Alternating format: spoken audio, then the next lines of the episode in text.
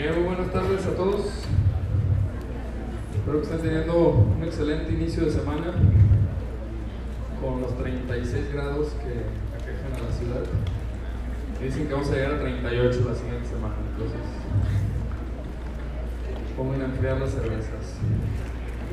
Eh, vamos a continuar con la parte de neonatología, vamos a ir con la segunda parte, tenemos muchos casos clínicos, muchas preguntas, casos difíciles de los que les gustan, son importantes para el examen nacional, ¿de acuerdo?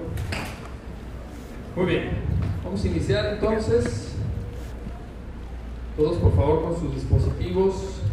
Hoy uh, les quiero pedir un favor especial, estamos haciendo algunas pruebas de, enlace y Uh, siempre que tengamos la pregunta, de hecho voy a poner la pregunta, ¿sí? Esperen por favor para contestar. No es el caso de esta pregunta, esta es una pregunta que van a leer ustedes el caso clínico y se va a activar al mismo tiempo que, que, que activamos también las posibilidades de contestar. Pero si por algo aparece una de estas preguntas donde está solamente el caso solo en una diapositiva y una diapositiva adelante, tenemos las dos o tres preguntas, esperen hasta que aparezca, de este lado ya saben que van a poner el cronómetro, ¿de acuerdo? Esperen hasta que aparezca el cronómetro para presionar porque hay un tiempo, un retraso más o menos entre 4 y 5 segundos, de que a lo mejor yo digo, damos 20 segundos ¿sí? para contestar y alguien presiona en ese momento y probablemente entra en la ventana de retraso en lo que se activa la pregunta y luego no lo vemos reflejado acá, ¿de acuerdo? Entonces, de favor, todos, ¿sí? presionen las respuestas hasta que vean el cronómetro de este lado, ¿de acuerdo? Va a llevar uno o dos segundos nada más, es el único retraso. Bien, Raúl, por favor, vamos a dar 40 segundos para leer el primer caso clínico del día de hoy y contestar. Este es el cronómetro del que les hablo, ¿sí? Hasta que aparezca aquí y empiece con cuenta regresiva, contestamos, ¿de acuerdo? Y contestamos a esta pregunta, por favor, 40 segundos.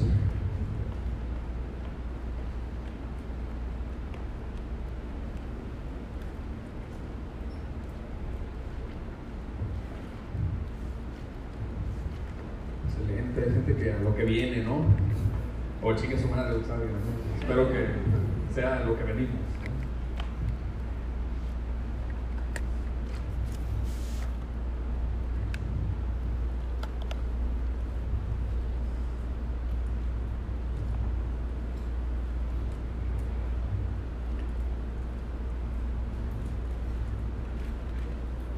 Sigan contestando los que no hayan alcanzado.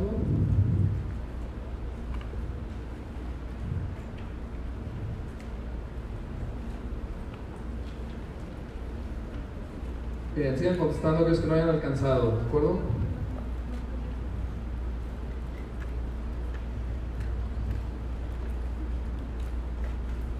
Vamos, yo sé que hay más de eso. Sea, tú, el que no has contestado. Bien. No es un recién nacido de 34 semanas de gestación, hijo de madre diabética. Al poco tiempo de nacer presenta taquimnea, quejido respiratorio, cianosis y disociación tóraco-abdominal. ¿Hay algún factor de riesgo en este paciente? Me están poniendo un recién nacido que tiene una insuficiencia respiratoria al nacimiento. Lo primero que tendría que ver en ese niño es la edad gestacional, ¿de acuerdo? Insistimos mucho, niños con insuficiencias respiratorias al nacimiento es necesario conocer la edad gestacional. Niños pretérmino con insuficiencia respiratoria al nacimiento se van a encontrar clásicamente tres para el examen nacional. El primero, hace una membrana hialina. El segundo, un paciente con sepsis, ¿de acuerdo? Finalmente, la prematurez es un factor de riesgo importante para sepsis neonatal y una de las manifestaciones clásicas de la sepsis va a ser un paciente que tenga insuficiencia respiratoria. El tercero va muy ligado con la sepsis y puede ser una neumonía congénita, ¿sí? que finalmente es un espectro que se cubre ahí también con la sepsis, es una sepsis con un foco pulmonar. Eventualmente el cuarto escenario que pudiéramos tener, pero generalmente va a haber muchos más antecedentes, es un paciente que esté haciendo hemólisis in útero. ¿De acuerdo? Entonces mucho ojo. Aquí tenemos un pretérmino que tiene insuficiencia respiratoria. Le ponen CPAP, le toman una gasometría y encuentran que tiene hipercapnia y además está hipoxémico. En la placa nos ponen un patrón clásico Insistimos, tres escenarios clásicos para el diagnóstico de las insuficiencias respiratorias al recién nacido. Número uno, la edad gestacional y antecedentes. Número dos, la clínica del paciente que generalmente no es muy reveladora, porque todos los pacientes van a tener un Silverman Andersen elevado y la expresión clínica va a ser tiraje intercostal, aleteo nasal, disociación tóraco-abdominal, retracciones hipoideas. Y finalmente la radiografía que me va a dar una muy buena pauta para conocer cuál es la etiología de la condición que está afectando a este paciente. Me están poniendo una placa clásica, clásica que es infiltrado retículo nodular con broncograma aéreo. Es tan clásica y tan fácil esta pregunta que dan por hecho que ustedes saben el diagnóstico y por eso es que no se los preguntan. Les preguntan cuál es el sustrato fisiopatológico. Bien, Elevación anormal de la resistencia vascular con vasos pulmonares normales, ¿sí? generalmente lo encontramos en los pacientes que tienen hipertensión arterial pulmonar. La descarto. La infiltración de células de revestimiento pulmonar por bacilos gram negativos con liberación de citocinas inflamatorias es el sustrato fisiopatológico de las neumonías. ¿Por qué puedo descartar neumonía en este paciente? Porque las neumonías ¿sí? congénitas no se ven así. 3. Retraso en la absorción de líquido pulmonar al nacimiento es el sustrato fisiopatológico de la taquipnea transitoria del recién nacido que no se da en pretérminos, no para examen nacional, ¿sí? sin duda alguna en la vida se da en pretérminos, pero no en el examen nacional. Y la radiografía no tiene patrón retículo granular, les van a poner un, paciente que tiene sisuritis, un paciente que tiene empastamientos pariliares o pacientes que tienen derrames pleurales. ¿De acuerdo? Sin duda alguna esto es inmadurez pulmonar. Al ser inmaduro el, pulmón no hay diferenciación de neumocitos tipo 2, no hay producción de factor surfactante y finalmente hay un incremento en la tensión superficial y colapso alveolar. ¿Me dan las respuestas, por favor? Bien, cuidado. Ojo, aquí tenemos 21% que considera que pudiera ser una taquipnea transitoria del recién nacido. Y cuidado, 11% de ustedes dicen, ¿se puede ver la hipertensión arterial pulmonar en una radiografía? No, ¿de acuerdo? Hay datos indirectos en adultos, ni siquiera están escritos en neonatos, que es incremento de la relación entre los pedículos de la pulmonar con el diámetro del tórax. ¿sí? Entonces tengan mucho cuidado. Bien. Habíamos preguntado esto en la plataforma, vean, tuvimos un 55% de respuestas correctas, incrementamos, pero todavía no es suficiente, ¿de acuerdo? Necesitamos incrementar más. Esta es la fisiopatología del síndrome de membrana hialina o síndrome de distrés respiratorio en el recién nacido. Ya lo comentamos, todo deriva de inmadurez del pulmón y eso es pregunta de examen nacional. Les pueden preguntar ausencia de qué células, ¿sí? ausencia de qué sustancia o cuál es la razón. Y la razón se llama inmadurez del pulmón. Por eso es que está íntimamente relacionada con la edad gestacional. A menor edad gestacional, mayor incidencia de síndrome de distrés respiratorio. ¿Qué genera el déficit de surfactante? Genera la pérdida de una cosa que se llama capacidad residual funcional. Y la capacidad residual funcional no es otra cosa más que la suma de dos volúmenes, el volumen de reserva expiratorio y el volumen residual. Y para los compas, ¿qué es eso? Pues no es otra cosa más que el aire que queda dentro del alveolo para que no se colapse completamente. ¿Sí? Se llama volumen de cierre crítico. Todos han desinflado un globo, ¿no? Y va flotando el globo. Llega un punto en el que todavía está infladito y de la nada súbitamente colapsa y cae al suelo. ¿De acuerdo? Eso es lo que sucede cuando hay déficit de surfactante, hay colapso de los sacos alveolares. Y abrir un saco alveolar cerrado de ese diámetro se vuelve un coco, ¿de acuerdo? Porque necesitamos más presión para poder abrir el alveolo. ¿En qué se traduce más presión para poder abrir el alveolo clínicamente? Pues en que el niño va a tener que hacer más esfuerzo para respirar, para poder mantener ¿sí? la respiración y mantener este volumen. Bien, Evidentemente, si hay colapso de los sacos alveolares y no hay intercambio gaseoso, va a llegar la sangre del ventrículo derecho, pasa por esos capilares y no se oxigena. Y de ahí se va a dónde? pues a la circulación izquierda y eso se llama un shunt intrapulmonar. ¿De acuerdo? Un shunt de derecha a izquierda intrapulmonar. ¿Y qué genera? Pues que haya sangre desoxigenada en la circulación sistémica. ¿Por qué no se oxigena? Pues porque no hay donde. Se colapsan los sacos alveolares. Mucho cuidado. Bien, ¿en qué deriva esto? Insistimos en lo que vamos a ver clínicamente en el paciente. Incremento del trabajo respiratorio. ¿sí? Un incremento en la escala de Silverman-Andersen. Muy bien, ya lo comentamos, íntimamente asociado con la edad gestacional. De tal forma que un niño que nace entre las 24 y 25 semanas tiene 92% de tener síndrome de distrés respiratorio. Ojo, mientras más inmaduro sea el niño, más posibilidad de que lo tenga. Entonces, cuando vean el caso clínico, les pongan un niño de 28 semanas, cuidado, y tiene insuficiencia respiratoria, es muy probable que les vayan a preguntar una membrana yalina. ¿De acuerdo? Otros antecedentes ¿no? que incrementan el riesgo, bueno, sin duda alguna la asfixia perinatal, que aparece básicamente en todas las insuficiencias eh, respiratorias, ¿sí? a la cetopatía diabética, entre otras.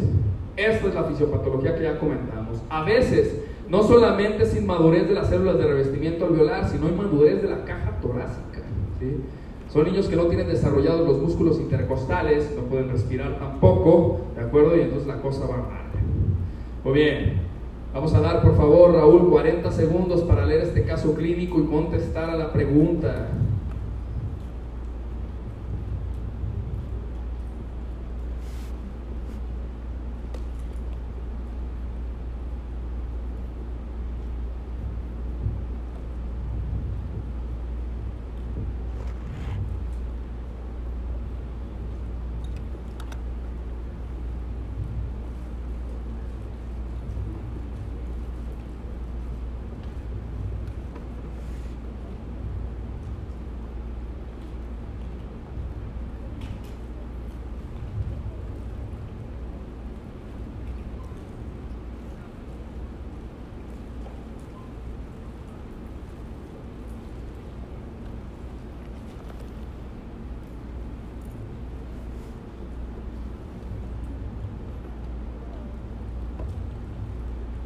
Bien, ojo, ¿de acuerdo?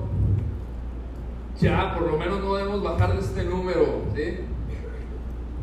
Porque por lo menos sabemos 190 personas aquí, estoy seguro que hay más personas aquí. En las siguientes preguntas, por lo menos tenemos que ver aquí un 190. Si no vemos un 190, ¿cuál es la traducción de eso? Que probablemente no le interese al alumno contestar. Y la pregunta es, ¿por qué no te interesa contestar? ¿Sí? Es lo que vas a hacer el día del examen, contestar un examen, ¿de acuerdo? Entonces tengan mucho cuidado. Recuerden que estos son ejercicios, ¿sí? Hay que ejercitar la memoria, la mente, identificar las pistas y contestar. Y si está la pregunta o no acerté ¿sí? a la respuesta más adecuada, no importa, lo registro, ¿De acuerdo? Y pongo un poco de más esfuerzo en esa parte del estudio. Y me cuestiono a mí mismo lo que hemos dicho, ¿por qué contesté A o B o C o D? ¿Qué fue lo que a mí me llevó a contestar eso? Y lo registro también. Ah, la información que tenía estaba mal. La información que puse en mi resumen estaba mal. La fuente de donde tomé la información estaba mal. ¿De acuerdo? O ni siquiera lo puse en el resumen. Entonces a lo mejor esa parte faltó. ¿Sí? Otra vez, esto es una forma de estudiar, ¿sí? No es una forma de evaluarlos en este momento, es una forma de estudiar, ¿de acuerdo? Y es la única forma y más asertiva de darme cuenta en qué parte de mi proceso de estudio, ojo, no estoy equivocado, es debo mejorar, ¿de acuerdo? Con un solo objetivo. Muy bien. Atienden a un recién nacido prematuro de 32 semanas sin complicaciones durante el parto. Durante las primeras 6 horas de vida requiere aporte de oxígeno que va en incremento para mantener una adecuada saturación. Decide la administración de factor surfactante. Esta pregunta ha aparecido en el examen nacional los últimos 40 años. ¿Es en serio? ¿Sí? Desde la edición 1 del examen nacional ha aparecido esta pregunta y va a seguir apareciendo hasta el final de los tiempos. No sabemos si se acabe primero el mundo o desaparezca primero el nacional, pero van a seguir preguntando cuál es la sustancia activa del factor surfactante. ¿De acuerdo? Bien, a la par me preguntan qué células las producen. Acabamos de comentar hace escasos cinco minutos. Descarto los poros de CON porque los poros de CON no son células, son comunicaciones interalveolares, ¿de acuerdo? Que es una buena forma de transmitir el aire, ¿sí? En los alveolos que tienen sobredistensión. La descarto. Dos, macrófagos alveolares. Las células de polvo, macrófagos alveolares, pues se encargan del sistema de defensa, pero no de producir factor surfactante. Me quedo con dos opciones. Células de revestimiento alveolar tipo 1 que corresponden al 95% del revestimiento epitelial alveolar. Y células de revestimiento alveolar tipo 2 que corresponden al 5%. Estas son células de sostén que hacen algunas ah, acciones, ¿sí? Ah, sobre todo en el epitelio eh, más pegado a la parte que da al aire, ¿sí? no a la parte de la membrana ¿sí? hacen algunas funciones de bombas para jalar electrólitos, sacar agua. Sin embargo, quien produce el surfactante, pues sin duda algunas son los neumocitos tipo 2. Y la sustancia más importante es la dipalmitoil fosfaditilcolina. ¿De acuerdo? Entonces, tengan mucho cuidado. Índices de lecitina que a veces se utilizan, pues que está midiendo la cantidad de dipalmitoil fosfaditilcolina que existe en ese pulmón? Esta siempre va a ser una pregunta de examen nacional. Es una pregunta, ¿sí? Que debemos asegurarnos que vamos a estar por arriba del 90% de respuestas correctas. Insistimos, estas son las preguntas que le abonan a que yo pierda la parte baja del puntaje, no que pierda la parte alta del puntaje. ¿Qué preguntas me hacen perder la parte alta del puntaje? Las muy difíciles. San San Filipo, no importa. No quiero sacar 88, con un 86.5 me doy, ¿sí? Pero estas no, ¿de acuerdo? Entonces tengan mucho cuidado. ¿Me da las respuestas, por favor? Excelente, 92%. Mucho cuidado aquí. ¿Contiene fosfaditilglicerol, el factor surfactante? Sí, sin duda alguna. ¿Contribuye? Sí, también. Tiene muchos lípidos, lípidos de sostén y lípidos con actividad biológica activa. Sin embargo, Cerca del 60% ¿sí? de esos lípidos activos se llama dipalmitoilfosfaditilcolina. Tengan mucho cuidado, por favor. Bien, lo habíamos preguntado en la plataforma, ¿de acuerdo? Básicamente la misma pregunta. ¿Incrementamos? Sí, incrementamos casi un 7-10%, ¿de acuerdo? ¿Qué va a pasar si la vuelvo a ver el día de mañana esta pregunta? Pues probablemente esto se vaya a ir al 95, 96 y espero que se vaya al 100%. Lamentablemente siempre en el mundo hay detractores, ¿no? Entonces, no, no la voy a poner, no le voy a dar el gusto, ¿de acuerdo? Entonces tengan mucho cuidado. Bien. 80% son fosfolípidos y de ese 80% el 60% es dipalmitoilfosfaditilcolina y es la sustancia que mantiene ¿sí? o disminuye la tensión superficial. Al disminuir la tensión superficial necesitamos menos presión por unidad de área para poder abrir el alveolo. El otro porcentaje sí es fosfaditilglicerol y nocitol, ¿de acuerdo? Luego hay lípidos neutros y el colesterol es el que predomina. Y esto de acá, si se los llegan a preguntar, serían preguntas muy difíciles, pero hay proteínas asociadas al surfactante. Y cuando hay ausencia de proteínas asociadas al surfactante, el surfactante puede perder su actividad biológica. Incluso Parte del por qué un surfactante es más efectivo que el otro tiene que ver con estas proteínas. Entonces tengan mucho cuidado. ¿Existen proteínas de surfactantes? Sí. Se las preguntan, no de rutina en el examen nacional. ¿De acuerdo? Entonces, ojo. Bien. Vamos a dar, por favor, Raúl, un minuto para leer el caso clínico y contestar a la pregunta.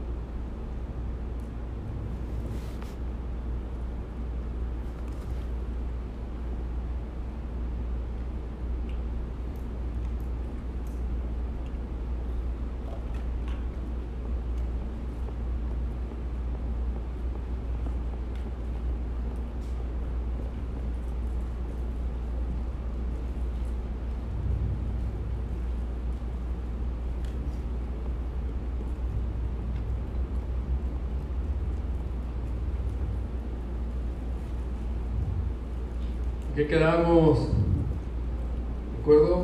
18 personas menos. ¿Faltó tiempo? Pregunta. Vale, o sea, ¿sabes qué? Sí, sí, güey, no mames. Acuérdense, no, tengo un inconveniente. Mucho cuidado, ¿sí? 18 personas menos que el caso previo. Hay que contestar todos. Todos, por favor. Atienden a un recién nacido masculino de 31 semanas de gestación. Su madre no recibió esquema de maduración pulmonar. Hasta aquí. ¿Qué grita de diagnóstico? Y les pueden poner este caso así textualmente y preguntarles acá el diagnóstico. Puntos extra a la bolsa. Insisto, es como hallarse un billete de 500, ¿sí? Hasta Carlos Slim lo recoge, acuérdense. Entonces, no hay que hacerle fuchi a los puntos gratis.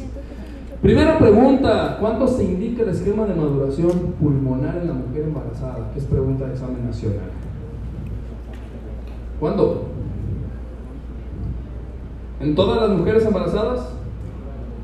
No. Entonces, primero debe haber una indicación clara y luego un momento específico. Y eso es lo que yo tengo que saber. O sea, ¿se lo doy a todas las señoras en la semana 28-34? No, ¿a quién sí? Aquellas que tengan amenazas de parto pretérmino, ¿sí? Dos, ya dijimos, semanas 24, digo 28 a 34, ¿de acuerdo?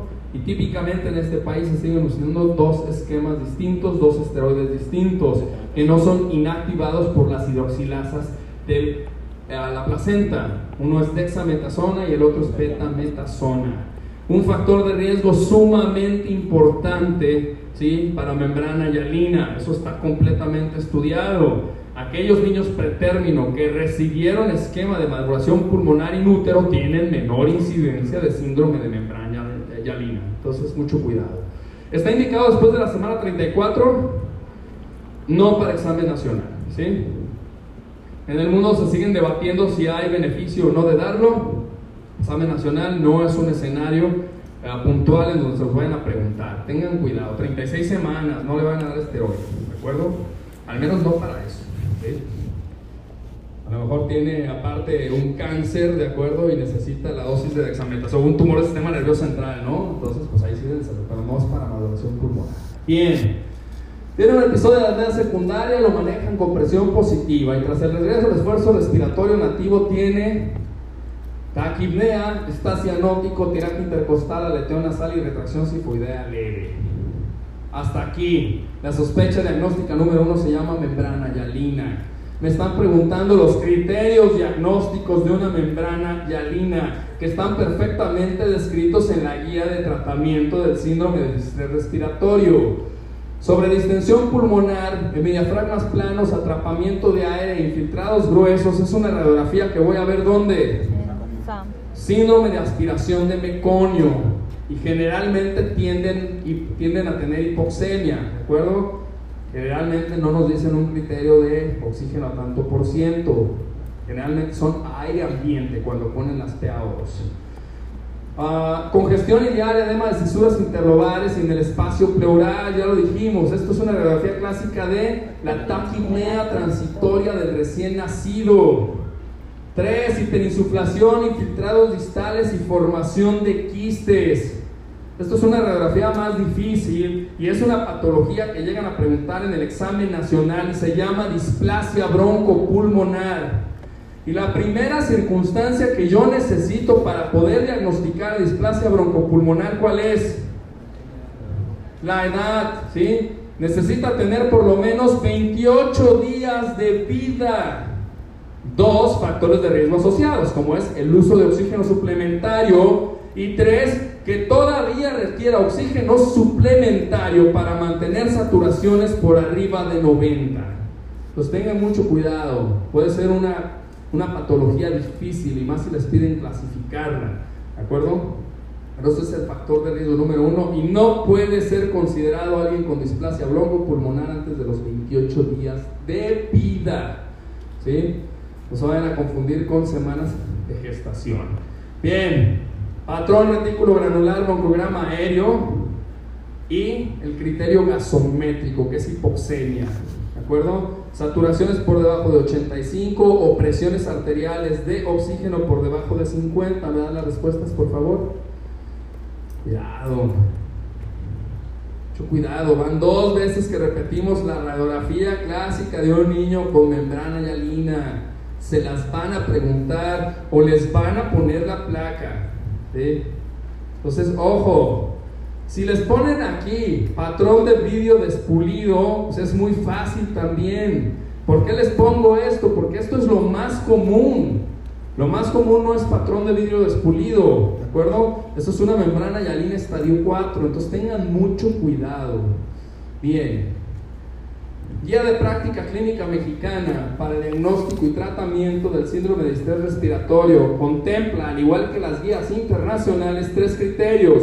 El primer criterio es clínico, que haya una insuficiencia respiratoria manifiesta por una escala de Silverman-Andersen por arriba de un punto para poder considerar que por lo menos tiene insuficiencia respiratoria leve. ¿De acuerdo? Dos, un patrón radiográfico característico que puede ser patrón bronco, eh, retículo granular perdón, con broncograma aéreo o que evoluciona y puede llegar a ser un patrón de vídeo despulido infiltrados en los cuatro cuadrantes, el pulmón se ve completamente blanco. Y finalmente, el criterio gasométrico, que es hipoxemia manifiesta por una presión arterial de oxígeno por debajo de 50 milímetros de mercurio, respirando aire ambiente, no se les olvide. Yo soy más gráfico, ah, pues aquí está, ¿de acuerdo? Hallazgos clínicos, hallazgos gasométricos y hallazgos radiográficos. Me los tengo que saber, sí, obligadamente, porque me los van a poner en el caso clínico. Tengo que saber interpretar la radiografía, por supuesto, porque les pueden poner un niño pretérmino con insuficiencia respiratoria y luego les van a aventar la radiografía. ¿Sí? Entonces tengan cuidado. Y les pueden poner una neumonía. Entonces hay que saber diferenciar una neumonía de un patrón de síndrome de estrés respiratorio. Vamos a dar, por favor, Raúl, 40 segundos para contestar a este caso clínico.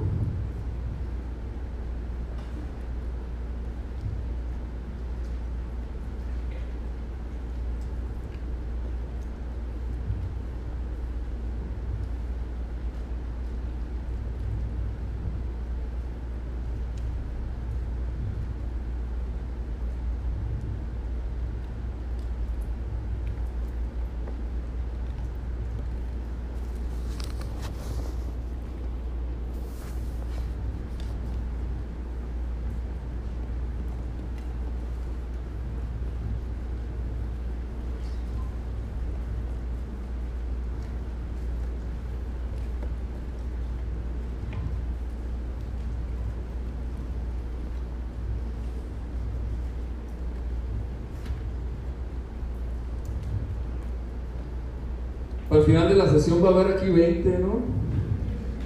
Ojo, a ver otra vez, hay que contestar todos, ¿sí? 35 personas menos que en el caso que más contestaron, ¿de acuerdo? Pues tengan mucho cuidado, contesten todos. Vuelvo a preguntar, ¿fue insuficiente el tiempo?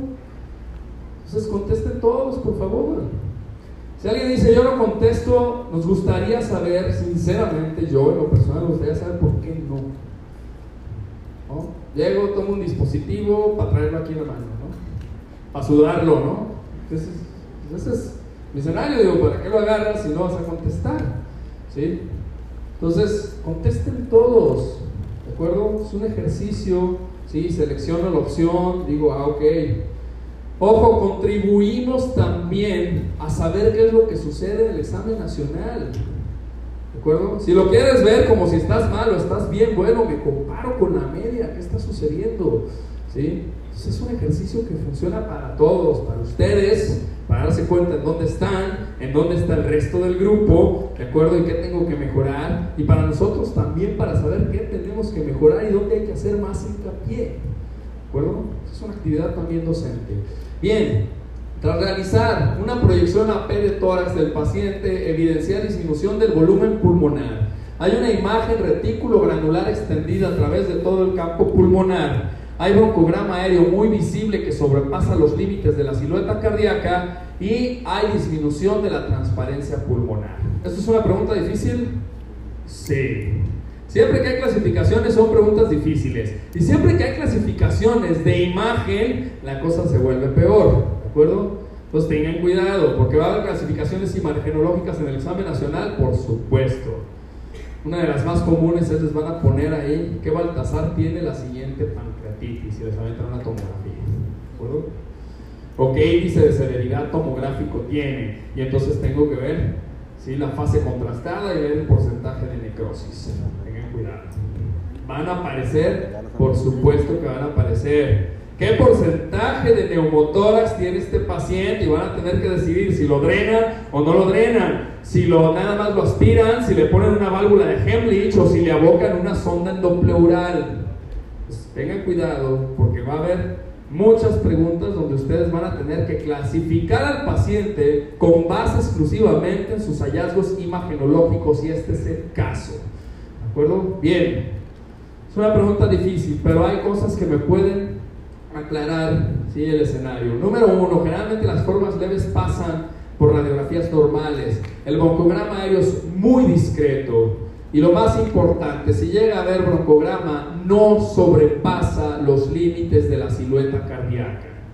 En el momento que el broncograma sobrepase los límites de la, de la silueta cardíaca, automáticamente entramos en una forma 2.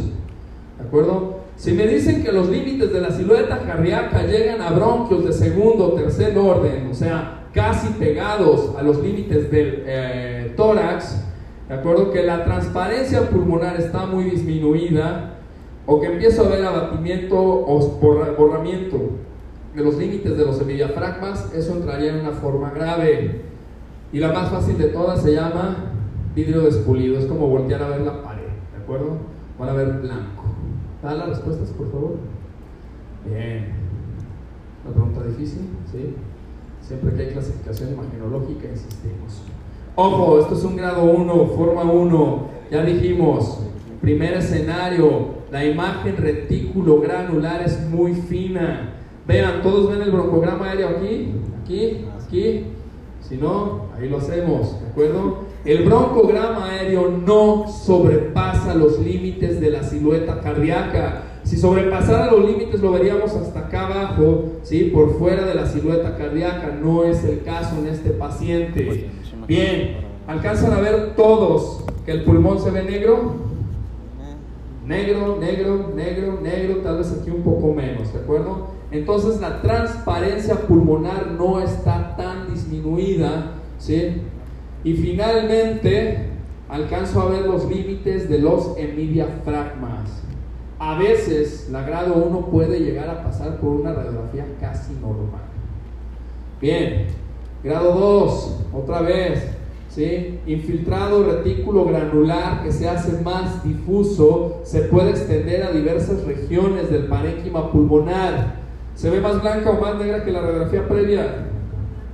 Más blanca, ¿de acuerdo? Dos, vean cómo el broncograma aéreo sobrepasa los límites de la silueta cardíaca. ¿sí? Empiezan a aparecer mucho más abajo de la silueta cardíaca. Vean de este lado, pasa lo mismo. Se ve por aquí el broncograma aéreo y sobrepasa el límite de la silueta cardíaca. Bien, hay disminución de la transparencia pulmonar. ¿De acuerdo? Pero seguimos viendo la silueta cardíaca y seguimos viendo los límites de los hemidiafragmas. ¿Qué pasa con la grado 3? Conforme avancemos de grado, pues se va a poner más blanca. ¿Hay transparencia pulmonar disminuida? ¿Sí o no? Sí. Y luego vean, no hay datos de atrapamiento aéreo como hemos visto en las otras radiografías. Vean cómo los arcos costales no están horizontalizados, al contrario, ¿sí? tienden a inclinarse porque generalmente los pacientes pueden hacer muchas atelectasias, atelectasias muy importantes por colapso de los arcos alveolares. Ok, el infiltrado, ¿cómo es? Retículo granular, pero ya no se ve tan fino. De hecho, se empieza a hacer confluente. ¿De acuerdo? Así como dicen, se empieza a atascar, ¿no? ¿De acuerdo? Así, se embarra. Ya no es tan fino. Bien, puede haber incluso nódulos. Dos, el broncograma aéreo se puede llegar a ver a veces, vean cómo se extiende acá arriba, a pesar de que aquí no está completamente blanco, ya se extiende a bronquios de segundo y tercer orden. ¿Sí? Esos subsegmentarios. La transparencia pulmonar está disminuida, pero alcanzamos a ver los límites de la silueta cardíaca, sí o no. ¿Sí o no? Sí, todavía alcanzamos a ver aquí la silueta cardíaca. Acá cuesta un poco más de trabajo. Vean cómo ya se empieza aquí a ser muy confluente. ¿sí? El broncograma, el, el broncograma no, el, el infiltrado, y aquí vemos mucho broncograma. ¿De acuerdo? Y todavía alcanzamos a distinguir ¿sí? los límites de los semidiafragmas, aunque empieza a costar trabajo. ¿De acuerdo? Y finalmente, vean esto, esto es una forma grave. Si fueran un niño pretérmino con insuficiencia respiratoria y esto, el diagnóstico está cantando. Sí. La diferencia entre la 2 y la 3 más característica es que el, el broncograma aéreo llega a bronquios de segundo y tercer orden, así está es que es la 3. Ajá. Y en la 2 nada más van a decir sobrepasa los límites de la silueta cardíaca. Y el infiltrado, en la 2 siempre va a ser retículo granular, en la 3 va a ser ya empastado, ¿sí? o tiende a formar nódulos. ¿De acuerdo? Bien. Última placa, este es un grado 4. ¿Qué sucede en el grado 4? ¿Se ve infiltrado retículo granular? ¿Fino? No, se ve blanco, ¿de acuerdo? Se ve blanco completamente. ¿sí? Hay opacidad total del tórax. Dos, ¿veo broncograma aéreo? Pues sí, sí lo puedo ver. Conforme más blanco se ponga el pulmón, vean cómo veo broncograma aéreo, ¿sí? se hepatiza completamente el pulmón. Tres, ¿puedo distinguir los límites de la silueta cardíaca? Cuesta mucho trabajo, ¿sí? Queda mucha duda si aquí termina la silueta cardíaca, si termina acá, ¿de acuerdo? Porque ya no se ve, se pone básicamente el mismo color que el corazón. Y cuatro, ¿alguien se atrevería a decir dónde está el ángulo cardiofrénico, derecho y izquierdo? No se ve, ¿de acuerdo? Se pierden o no se distinguen los límites de los diafragmas. ¿Esta es una radiografía fácil? Sí. Si ustedes ven esto en un neonato, básicamente tienen el diagnóstico Si ustedes ven esto en un adulto, la cosa es un poco más compleja, habría que tener un poco más de contexto clínico. Acuérdense que síndromes de pulmón blanco no hay muchos. Si es un solo hemotórax, la cosa es relativamente fácil. Si es un solo hemotórax, o puede ser una telectasia masiva, o puede ser un derrame pleural masivo hasta acá arriba, o puede ser un hemotórax. ¿De acuerdo? Entonces, son las tres posibilidades. Si es bilateral, ¿sí?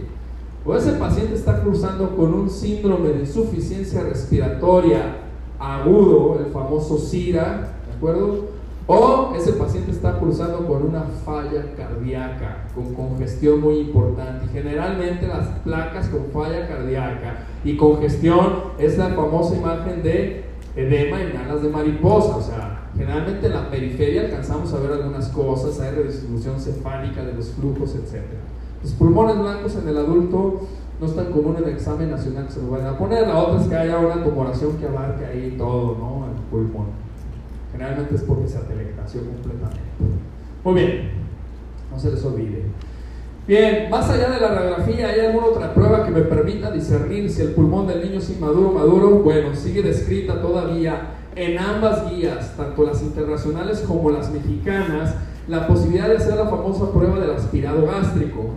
¿En qué consiste? Si está el pulmón inmaduro del niño o hay sospecha, ¿sí? en aquellos niños obviamente inferiores a 1500 gramos, que tengan insuficiencia respiratoria, avanzan una sonda orogástrica, perdón, y toman aspirado gástrico, un mililitro.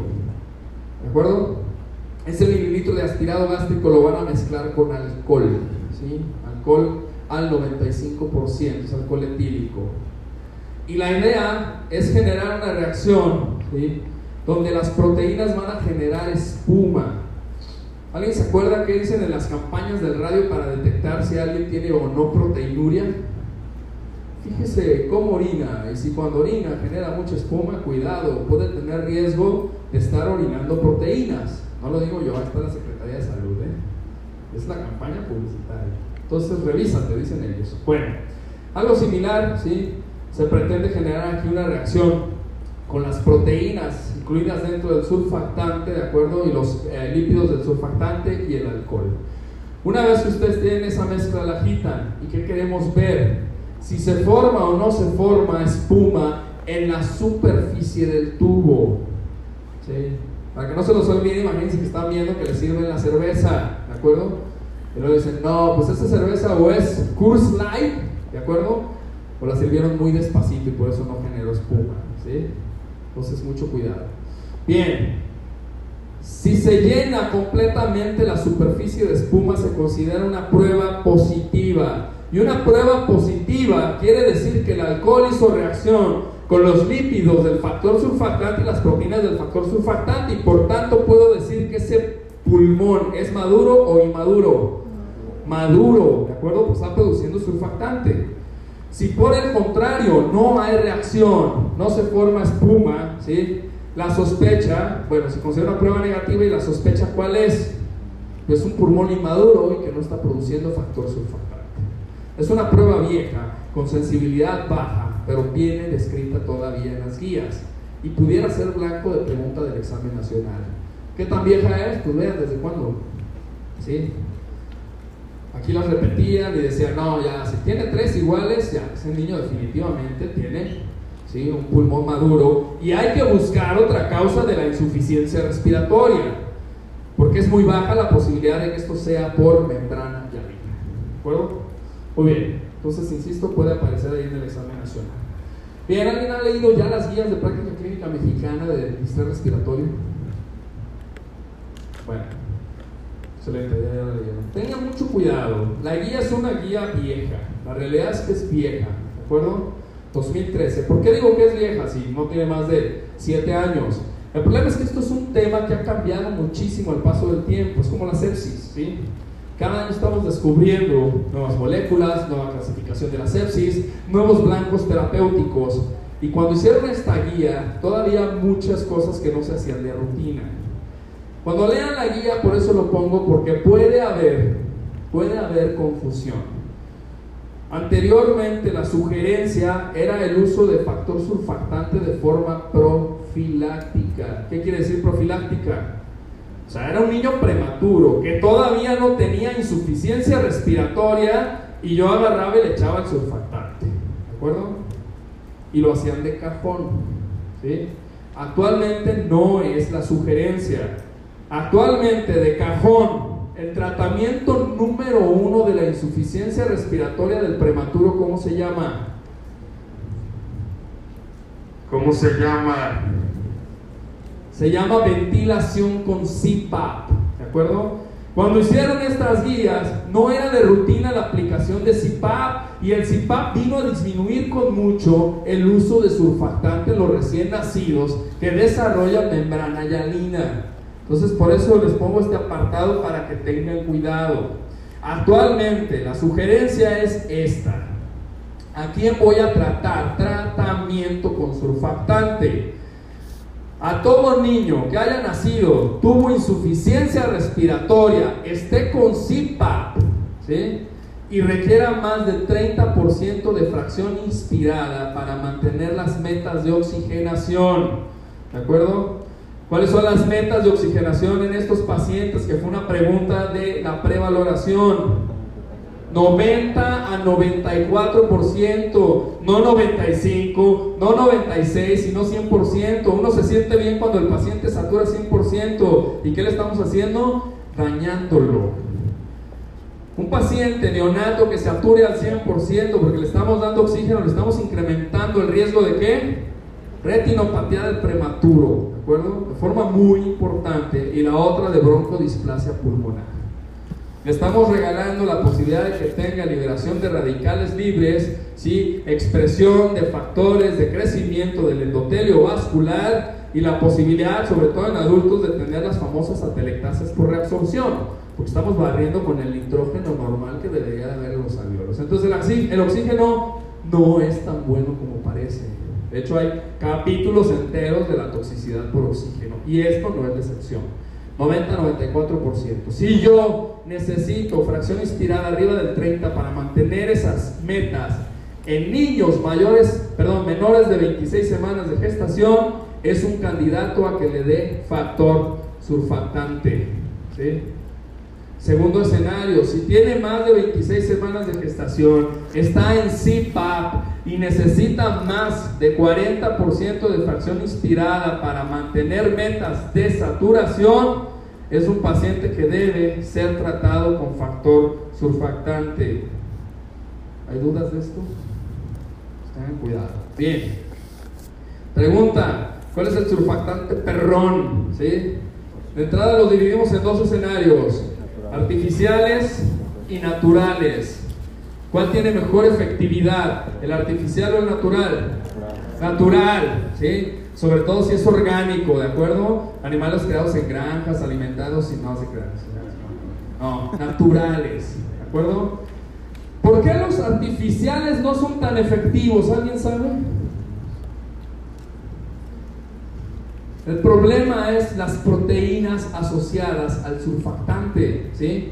Cuando empezaron a generar los surfactantes artificiales, solamente hacían los derivados de dipalmitoil fosfaditilcolina y fosfaditilglicerol, pero no le adicionaban proteínas del surfactante porque eso cuesta, ¿de acuerdo? Hay que hacer las proteínas en Saccharomyces cerevisiae o Escherichia coli, adicionárselas, etcétera. El factor del por qué es más efectivo los surfactantes de origen animal es ese. Actualmente están corriendo ensayos con surfactantes artificiales que adicionan proteínas asociadas al surfactante y habrá que ver cómo salen. ¿sí? Evidentemente es un proceso más caro. Bien, luego de los surfactantes de origen animal, ¿cuál es el más efectivo? ¿El de perro, el de gato, el de burro? Crean. Hay bovinos y porcinos. ¿Cuáles son los más efectivos? Son iguales. Hay que leer las letras pequeñas. La diferencia, ¿quién la dio? La dosis. ¿Sí? Ahorita vamos a pasar ese escenario. Cuando compararon a la misma dosis, los surfactantes bovinos y porcinos dicen va igual. Pero cuando duplicamos la dosis de surfactante porcino, mejoró los índices de oxigenación, disminuyeron las presiones de la vía aérea y mejoró el resultado clínico de los pacientes. Para fines prácticos, el examen nacional, si les llegan a preguntar qué surfactante es el más efectivo, porcino a dosis de 200 miligramos por kilogramo de peso. ¿De acuerdo? Bien, ya lo dijimos. Eviten los picos de hiperoxia. No es bueno que el niño sature arriba del 94%. De hecho, hay series que los han llevado a saturar por debajo de 88. ¿Y qué creen? Baja mucho la incidencia de retinopatía. Si ustedes mantienen la saturación en 85, 88, no hacen retinopatía. ¿Qué si hacen? Se mueren, ¿de acuerdo? Entonces hay que mantenerlos por lo menos en 90, ¿sí? Mucho cuidado. Bien. Preguntamos esto en la plataforma, ¿sí? tuvimos una buena cantidad de respuestas correctas. Ojo, este es el tratamiento de los pacientes con distrés respiratorio. Nace el niño, tiene manifestaciones o se hace diagnóstico de estrés respiratorio. El tratamiento número uno se llama CPAP.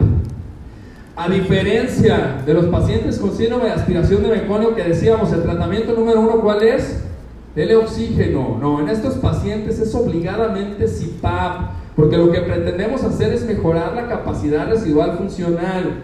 No se les olvide, CPAP es el tratamiento inicial de los pacientes que tienen síndrome de distrés respiratorio. Para examen nacional siempre les van a preguntar a un niño que va a requerir surfactante, ¿de acuerdo? Porque ellos quieren que ustedes sepan que esta patología es por deficiencia de surfactante y que hay que suplementar de surfactante. Bien, lo mismo que comentamos hace rato, ¿sí? Insuficiencia respiratoria sostenida, perdón, uh, esfuerzo respiratorio sostenido y 2 por debajo de 40, vean, en ningún momento, ¿sí? Dice aquí que le den surfactante.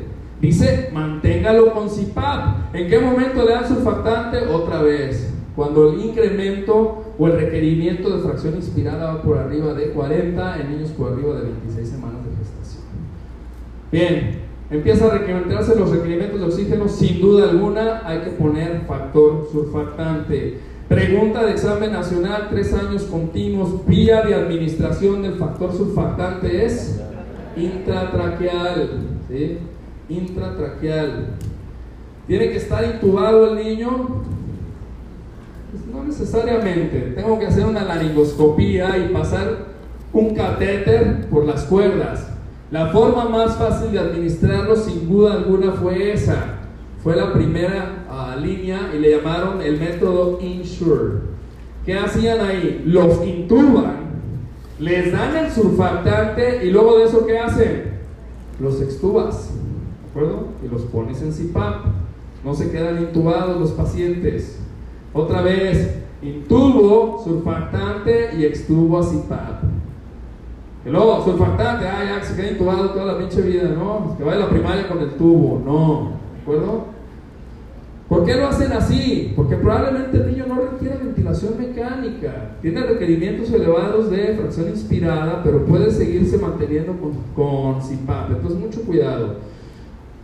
Después empezaron a sacar otros métodos en donde no los intubaban, ¿sí? Uno de ellos es este, ¿sí? El VISA. ¿Qué hacían ellos? Una laringoscopía, avanzan con una pinza de McGill, una cánula mucho más delgada, un catéter, instilan el surfactante dentro de la tráquea y luego siguen CPAP.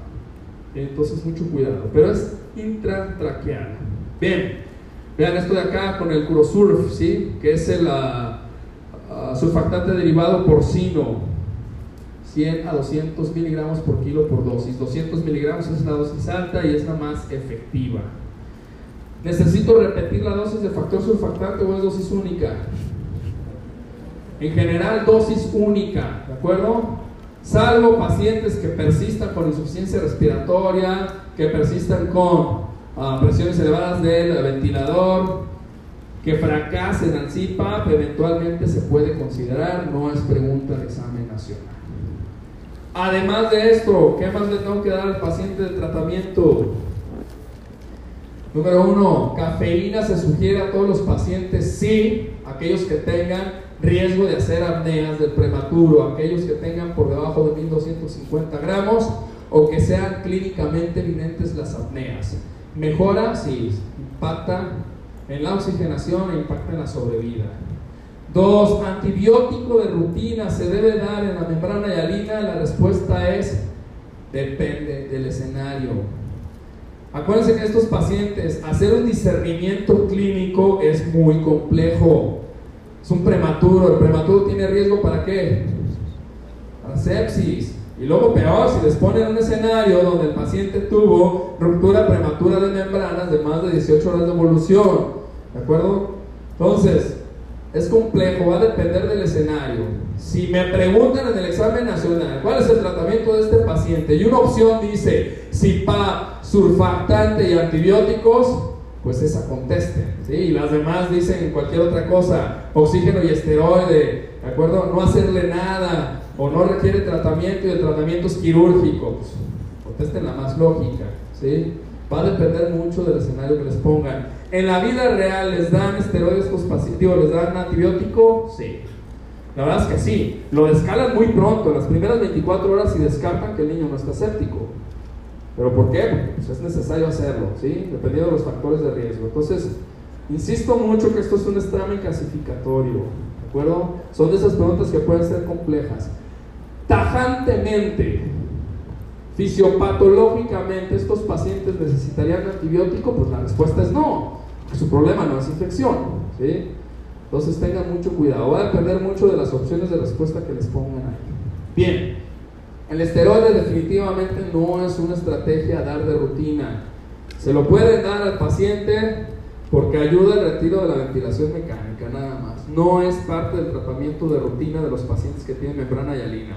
Esos pacientes debieron haber recibido esteroide cuando inútero a través del esquema de maduración pulmonar. Muy bien. Y del otro lado tenemos el famoso manejo de sostén. Manténgalo con adecuada hidratación. Asegúrele la dieta a estos pacientes si es que pueden dar dieta enteral. Si tiene contraindicaciones para dieta enteral, definitivamente deben de recibir nutrición parenteral. ¿De acuerdo? Sedación y relajación, pues va a depender si están en ventilación mecánica o no. Y el cierre del conducto arterioso si se considera que es un ducto arterioso que está generando compromiso hemodinámico. Eso sería una pregunta muy, muy difícil. ¿Cómo puedo estudiar el tratamiento de membrana hialina? Pues aquí está todo completo. Necesito hacer un resumen así. ¿De acuerdo? Manejo prenatal. ¿Qué hago una vez que nace el niño? Es que no es otra cosa más que la resucitación que ya platicamos, el manejo de soporte respiratorio que ya comentamos y el umbral para darlo FIO2 por arriba de 30 en CPAP, incluso hay quien se atreve a decir una presión específica de CPAP que son arriba de 6 centímetros de agua, nunca preguntado en examen nacional. Las metas, ¿de acuerdo? 90-94, insisto, hay quien ha dejado 89-95, 90-94, quédense con eso. Y el manejo de soporte, ¿de acuerdo? Entonces no es muy complejo. ¿Se pueden complicar los niños con membrana hialina? Sí, por supuesto. Una de las complicaciones más clásicas, pues sin duda alguna es sepsis.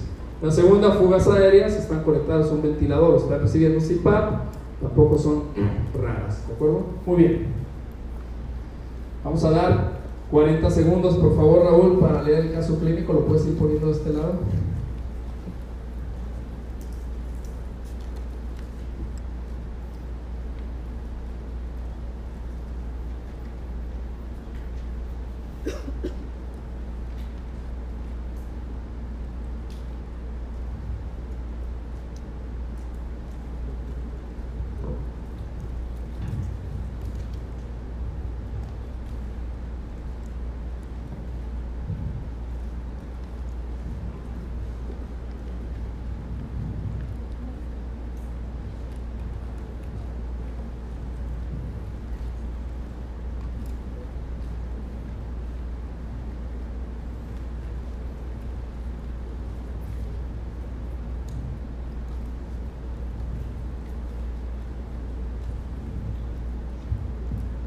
Bien, pasamos a.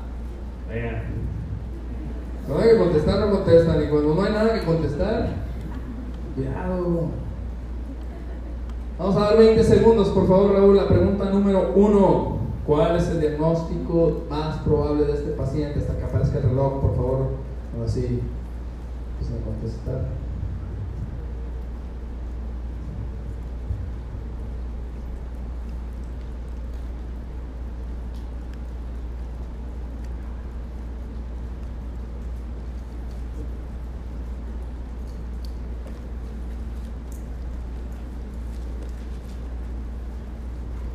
dar 20 segundos para la pregunta número 2. La descripción radiográfica más congruente con base al diagnóstico del paciente sería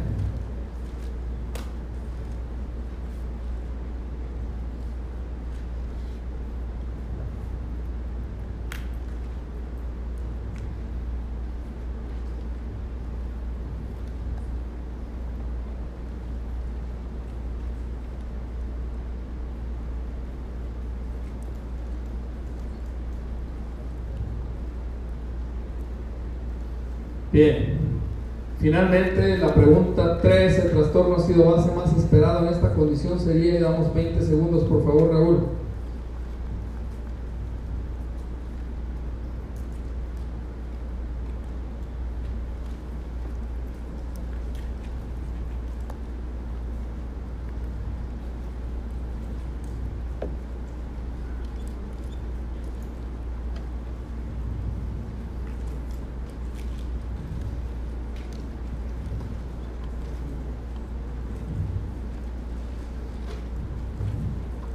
Primer factor de riesgo de este paciente, ¿cuál es?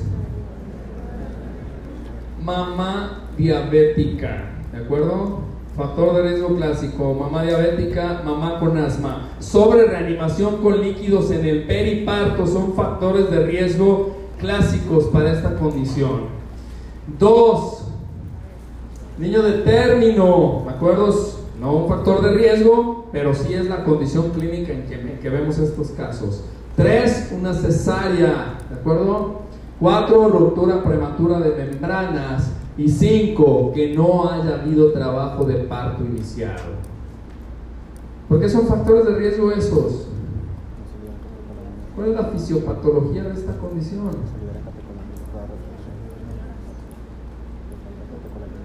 No hay reabsorción de líquido a nivel de los alveolos. ¿Y cómo explica alguien que el hecho de que no haya trabajo de parto evite que haya absorción de líquido. ¿Alguien sabe? No hay liberación de catecolaminas. ¿Y qué hacen esas catecolaminas? Esta es la respuesta, pero ¿qué hacen? Cuando se liberan, ¿qué hacen? Activan a los canales de sodio que están a nivel del epitelio alveolar para que absorban mucho sodio, ¿de acuerdo? Activan a la bomba sodio-potasio a nivel vasolateral para que aviente el sodio a la circulación y con él se vaya agua. Ahorita vamos a ver un esquema. Ojo, eso puede ser de examen nacional. Porque luego a veces alguien decía, es que no le apretaron su tórax mientras pasaba por el canal del par. Sí ha sido un factor que contribuye, pero no es el más importante. Bien, tiene dificultad respiratoria a las 3 horas de vida. En la exploración física lo ven polineico. ¿A partir de cuándo se considera polipnea en el recién nacido? Arriba de 60, ¿de acuerdo? Tiene quejido respiratorio audible con estetoscopio, aleteo nasal leve y tiraje intercostal leve. Los campos pulmonares no tienen alteraciones, palpan hígado y va fácilmente a la exploración abdominal. ¿Puede tener coreomionitis este paciente?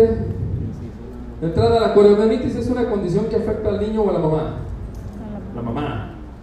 Al niño se llama sepsis neonatal, ¿de acuerdo? No es niño con coreomionitis, no es niño con sepsis, señora con coreomionitis, ¿de acuerdo? Entonces tengan mucho cuidado.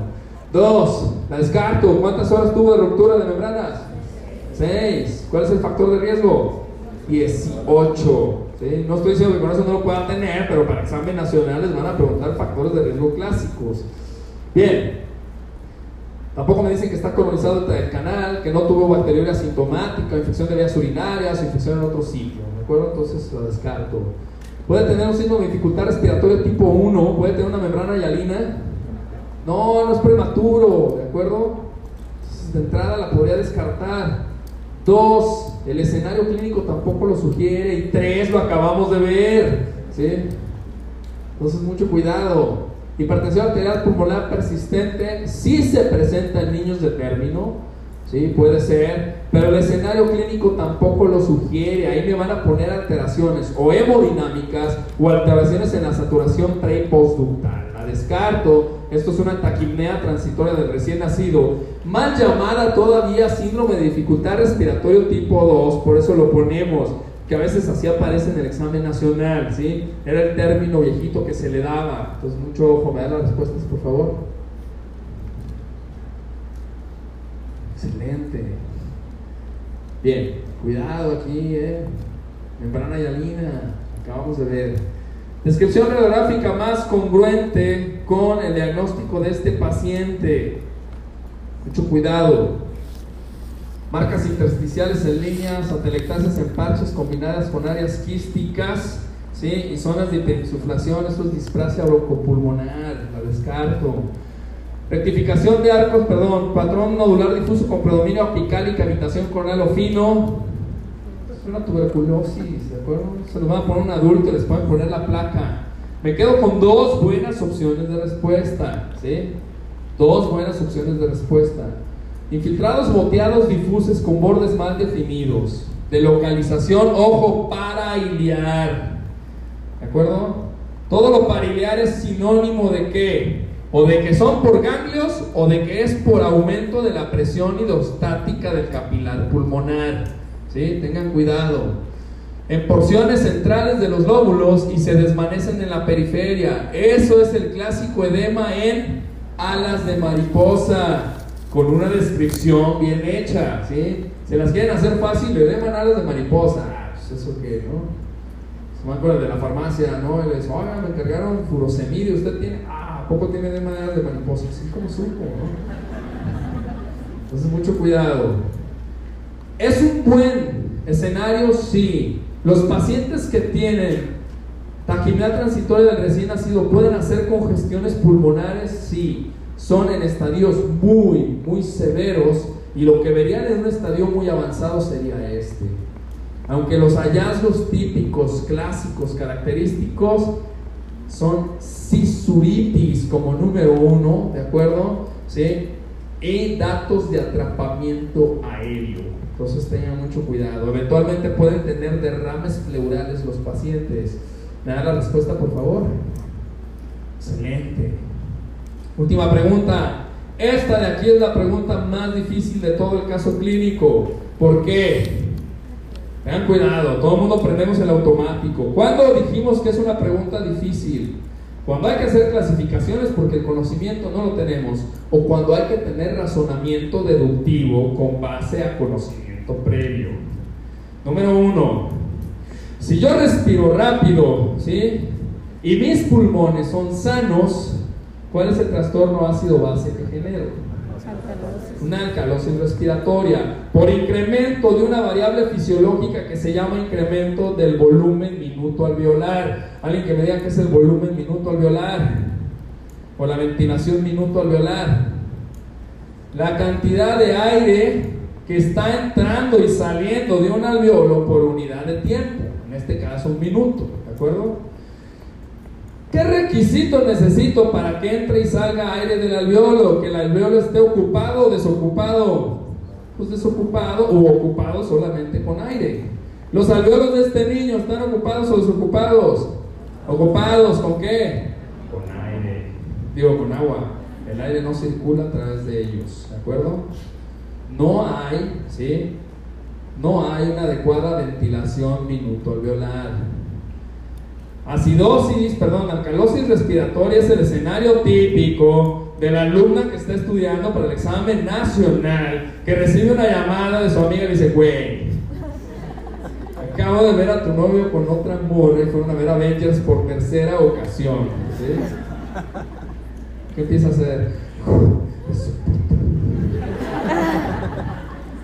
Va a ser alcalosis respiratoria va a barrer CO2, va a haber disociación de iones de calcio y va a generar una apocalcemia transitoria. Y no solamente va a respirar rápido, se va a empezar a torcer, va a tener entumecimiento ¿sí? facial y perilabial, ¿de acuerdo? ¿Y el tratamiento cuál es? ¿No? Reinhalación de CO2, ¿de acuerdo? Y una benzodiazepina. ¿Sí? Bien estos niños no.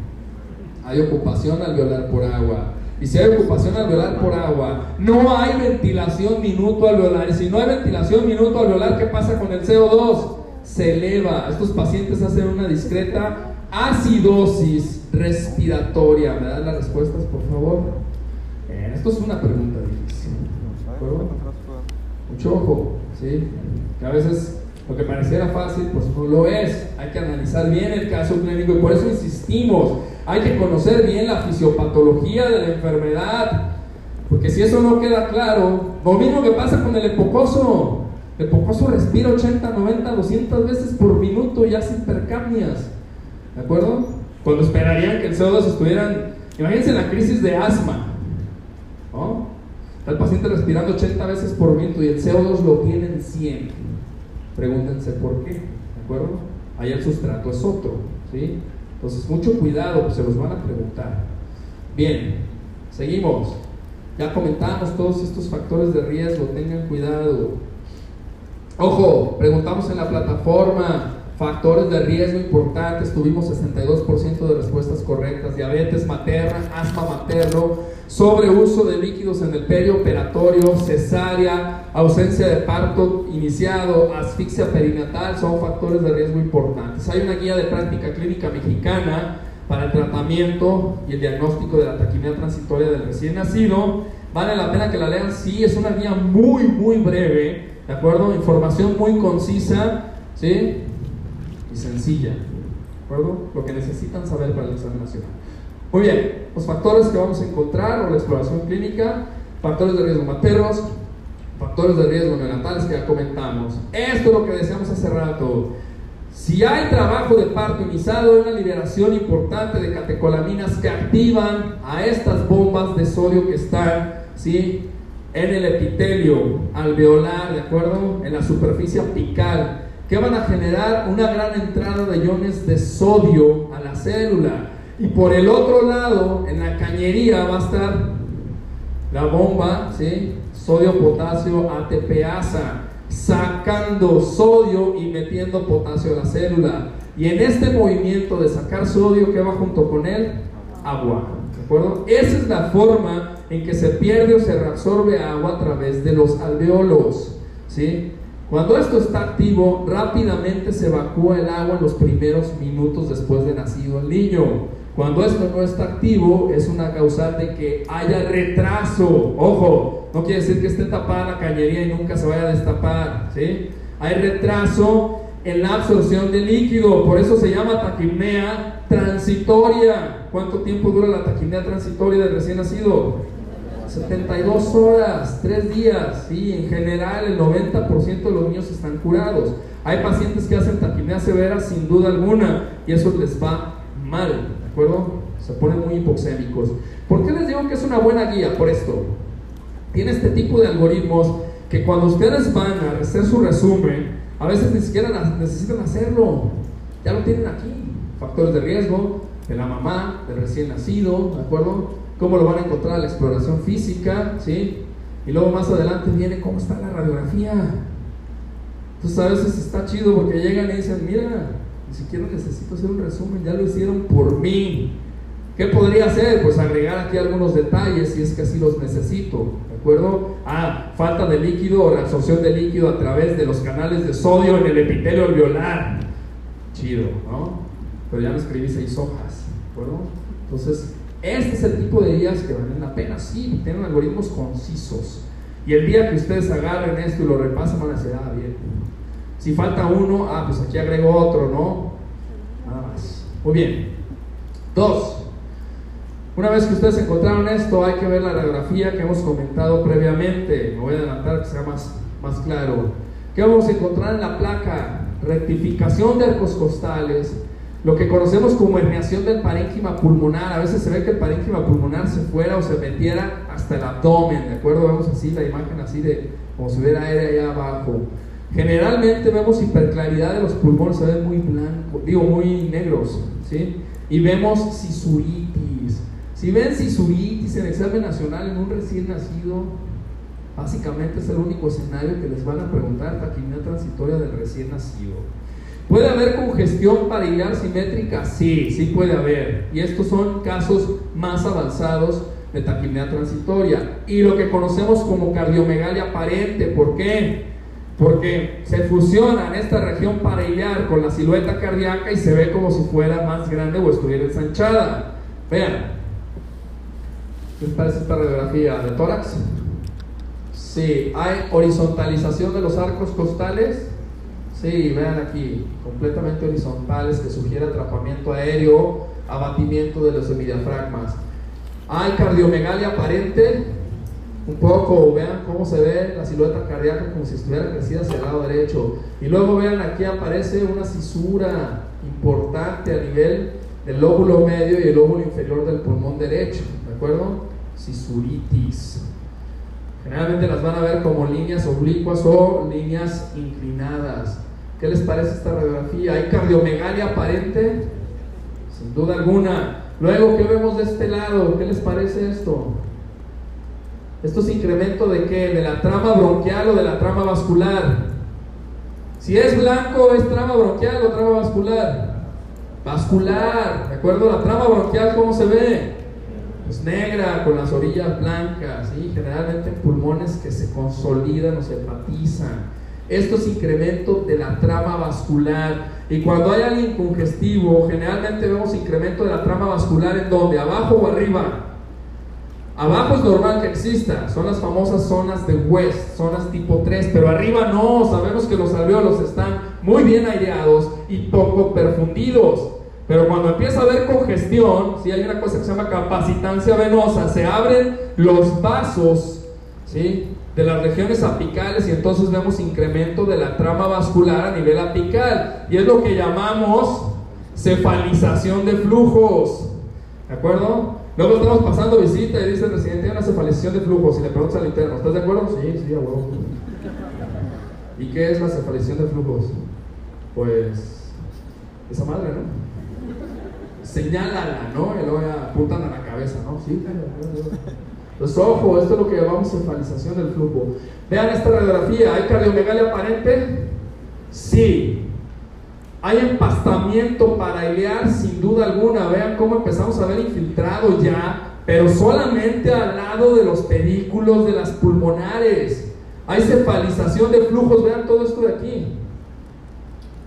¿Sí? Hay un incremento de la trama vascular, ¿de acuerdo? En las regiones apicales. Esta es una radiografía de un niño con taquimia transitoria de recién nacido severa y congestivo, ¿de acuerdo? Entonces, no es lo común, lo común va a ser algo así, pero si les llegan a poner una de estas, ya saben cuál es la causa. ¿De acuerdo? Ya lo dijimos. Alteraciones que pueden ver, pues en la oxigenación sin duda alguna, generalmente van a haber de hipoxemia. Dos, puede haber un incremento del CO2, que es una acidosis respiratoria compensada. Y finalmente, biometrías hemáticas normales. Diagnósticos diferenciales, pues los que hemos visto, ¿de acuerdo? Todo lo que genere insuficiencia respiratoria del recién nacido siempre va a ser un diagnóstico diferencial. Tengan mucho cuidado. Bien, damos 40 segundos, por favor, Raúl, para leer el caso clínico y contestar a la pregunta.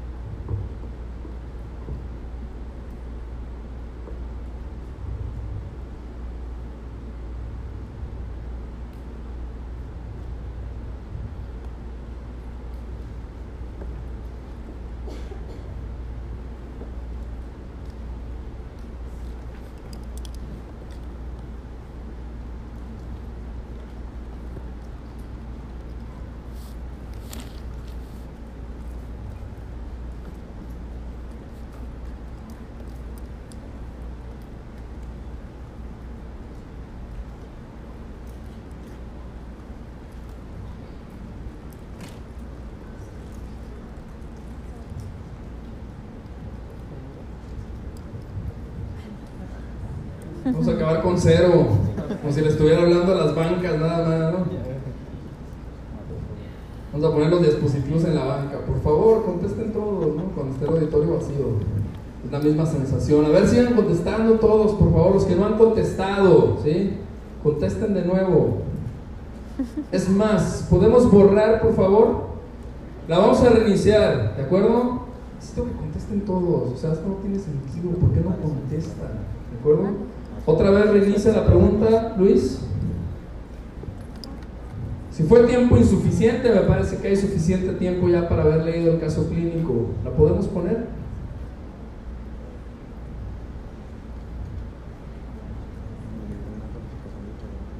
¿20 segundos? Está bien, córrela. Por favor, todos.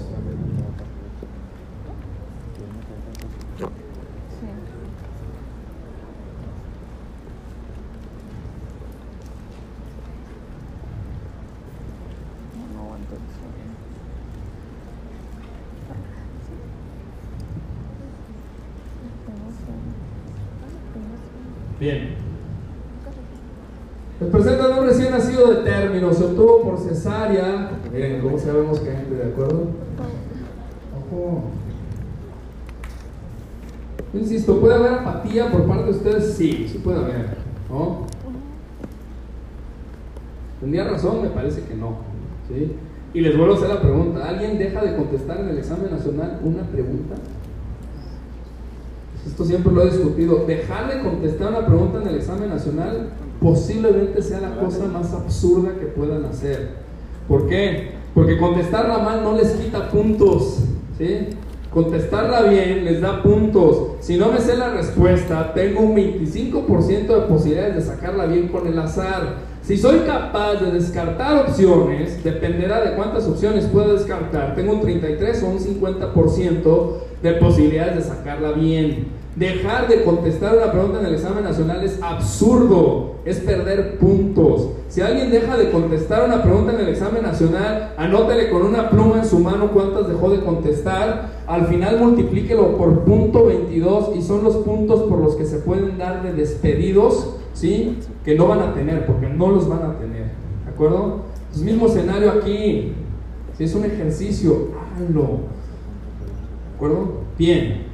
Presentan en un recién nacido de término, se obtuvo por cesárea, presentó dificultad respiratoria a las dos horas del nacimiento. Se integró diagnóstico de taquimia transitoria del recién nacido. Actualmente el niño presenta frecuencia respiratoria de 78, satura al 93%, presenta leteo nasal mínimo y tiraje intercostal leve. El resto de la exploración física es normal. ¿Qué hace un recién nacido después de nacer? Tres actividades ¿sí? Cuatro si me apuran. Come, duerme, llora y caga. ¿De acuerdo? Bien. De esas cuatro, ¿de cuál nos podemos hacer cargo nosotros o nos debemos hacer cargo nosotros? Pues de que coman, las demás no, ¿sí? Aunque le aprieten la panza y le den golpecitos en la rodilla, no necesariamente va a evacuar. Entonces, mucho ojo. Uno de los tratamientos indispensables de la taquimia transitoria de recién nacidos, oxígeno, sin duda alguna. Y el segundo es asegurar una alimentación adecuada. Por eso es que esto puede ser blanco de pregunta de examen nacional. No necesitan más. ¿De acuerdo? Bien.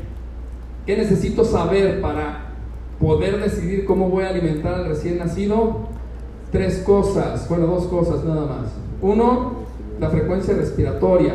Dos, el Silverman. ¿Sí? ¿Cuál es el que más impacta? Sin duda alguna la frecuencia respiratoria. En el momento que yo vea frecuencia respiratoria por arriba de 60, la opción de alimentación por succión está descartada. ¿De acuerdo? En automático, si yo veo frecuencia respiratoria arriba de 60, la opción de succión está descartada. Ojo, no estoy diciendo que la opción de alimentación enteral esté descartada. Succión. Si tiene frecuencia respiratoria entre 60 y 80 y el Silverman está igual o menor a 2, ese niño puede recibir alimentación por sonda orogástrica. Si la frecuencia respiratoria está entre 60 y 80, pero el Silverman es mayor a 3, pues ese niño debería de irse a otro tipo de alimentación, ¿de acuerdo? Que sería ayuno en este caso y reevaluar en las siguientes 3 horas. Y si la frecuencia respiratoria está por arriba de 80, en automático ese niño debe quedar en ayuno, ¿de acuerdo? Bien, en este caso tiene 78 de respiratoria y ¿cuánto tiene de Silverman? Dos puntos. Por tanto, ¿qué tengo que hacer? Lo alimento con una sonda orogástrica. ¿Me da las respuestas, por favor? Bien. Ojo. Esta es la que tenemos temor, ¿sí? En automático, cuando yo vea frecuencia respiratoria arriba de 60, descarto alimentación por succión. Tengan mucho cuidado. Muy bien. Dice la guía, deberá ¿sí? de evaluar de forma integral al recién nacido y a los 60 minutos después del nacimiento hay que decidir qué tipo de alimentación va a recibir. ¿Y cada cuándo hay que estar reevaluando el tipo de alimentación? Pues cada que coma el niño, cada cuánto comen los recién nacidos. Dos a tres horas, ¿sí? Porque difícilmente les van a preguntar si los van a alimentar con NAN 1. O sea, estos niños están recibiendo seno materno, ¿de acuerdo? Nació en un hospital amigo de la madre del niño, seno materno. Si la mamá no produce leche, entonces hay banco de leche, ¿de acuerdo? Entonces tengan mucho cuidado. Difícilmente le van a poner alimentación con fórmula pesada, con avena, ¿de acuerdo? Entonces, cada dos a tres horas hay que estar revaluando. Muy bien, ¿cómo decido succión? Ya lo dijimos, frecuencia respiratoria por debajo de 60 y un Silverman por debajo de 2. Sonda orogástrica, frecuencias de 60 y 80 con Silverman igual o debajo de 2 y finalmente si hay frecuencia por arriba de 80 decido Silverman, perdón, decido ayuno y si hay dificultad respiratoria con Silverman arriba de 3 decido también ayuno, no se les olvide. Esto puede ser intercambiable porque les pueden poner la siguiente pregunta. Después de 3 horas, y aplicación de oxígeno, el niño ahora tiene frecuencia respiratoria de 56 por minuto y un Silverman de 1. ¿Qué harían ahí? Pues entonces ahora sí le dan por succión. ¿De acuerdo? Cada que vaya a comer el recién nacido con taquimia transitoria hay que reevaluar con base a estos criterios de qué forma se le va a administrar la alimentación. Eso mismo dice la guía, ¿sí? En algoritmo, otra vez, ya está hecho para ustedes. Ahí está puesto el algoritmo. Cuidados especiales, evidentemente manténganlo eutérmico, le van a dar oxígeno al paciente y van a decidir la técnica de alimentación. Menos de 60, succión, 60-80 sonda, siempre y cuando el Silverman esté por debajo de 2, ¿de acuerdo? Y ayuno si tiene más de 80. Le están dando de comer y se agita, se pone polinéico, cianótico, le sube la Silverman, pues hay que dejarlo en ayuno, ¿de acuerdo? Mucho cuidado. Bien. ¿Qué otro tratamiento debe llevar este paciente? Ya dijimos, oxígeno. ¿sí? Están hipoxémicos, hay que ponerse oxígeno. Si tienen mayor o incremento de la insuficiencia respiratoria, sin duda alguna hay que llevarlos a CPAP. Acuerda acá, perdón, acá estamos abajo. ¿sí? Y si se ponen severamente insuficientes, pues ¿qué hay que hacer? Llevarlos a ventilación invasiva, hay que intubarlos. Va a depender mucho de la evolución que tenga el paciente. Lo más común es oxígeno, nada más. ¿sí? Acuérdense que esta condición se resuelve. Ojo, de rutina, hay dos cosas que no deben hacer, tres de hecho. Uno, los diuréticos de asa no son un tratamiento de rutina de la taquimia transitoria del recién nacido y de hecho dicen no debe darlos. Lo único que generan es disminución del volumen intravascular y pueden hacer que el niño se choque. Dos, no requieren antibiótico de rutina estos pacientes. Y tres, no requieren esteroides. ¿De acuerdo? Son preguntas que pueden llegar a hacer en el examen nacional. Muy bien. Si el niño empeora y empeora mucho y hay cambios radiográficos, consideren que pueda estar complicado. ¿De qué se complican? Sepsis. ¿De acuerdo? Son niños hospitalizados, entonces tengan cuidado. Muy bien. ¿No hay dudas con esto? Vamos a dar, por favor, Raúl, 40 segundos, un minuto para leer el caso clínico y contestar todos a la pregunta 1.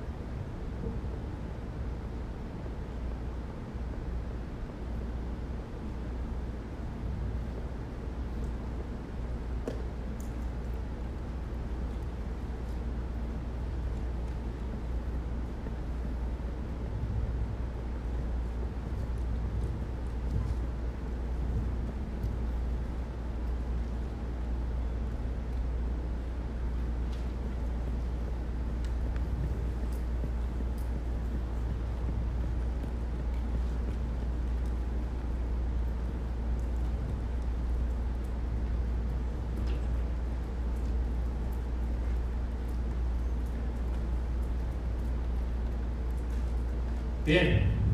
Ojo, otro tip, escenario. Alguien puede decir, bueno, no contesto porque no estoy seguro de la respuesta y me gustaría más tiempo para pensarlo. Se vale. La pregunta es, ¿cuánto tiempo tienen para contestar cada pregunta en el examen nacional? Un minuto. ¿De acuerdo? Un minuto. O sea, no hay ir en el examen nacional a decir, ah, aguanta. Vamos a pensarlo bien. ¿Sí? Lo tienen que hacer, sí, pero tienen que desarrollar esa habilidad evidentemente con estos ejercicios. ¿De acuerdo? Si se van a tardar tres minutos pensando cuál es la respuesta correcta, no les va a ajustar el tiempo. ¿Creen que hay gente que no le ajusta el tiempo en el examen? Sí. ¿De acuerdo? Falta una hora y me faltan 200 preguntas. Pues tengan cuidado esto es un ejercicio que también les permite ir controlando la administración de su tiempo para contestar a los casos clínicos. ¿Sí? Ojo, hay que desarrollar esa habilidad. Bien, vamos a dar 20 segundos, por favor, Raúl, para contestar a la pregunta número 2.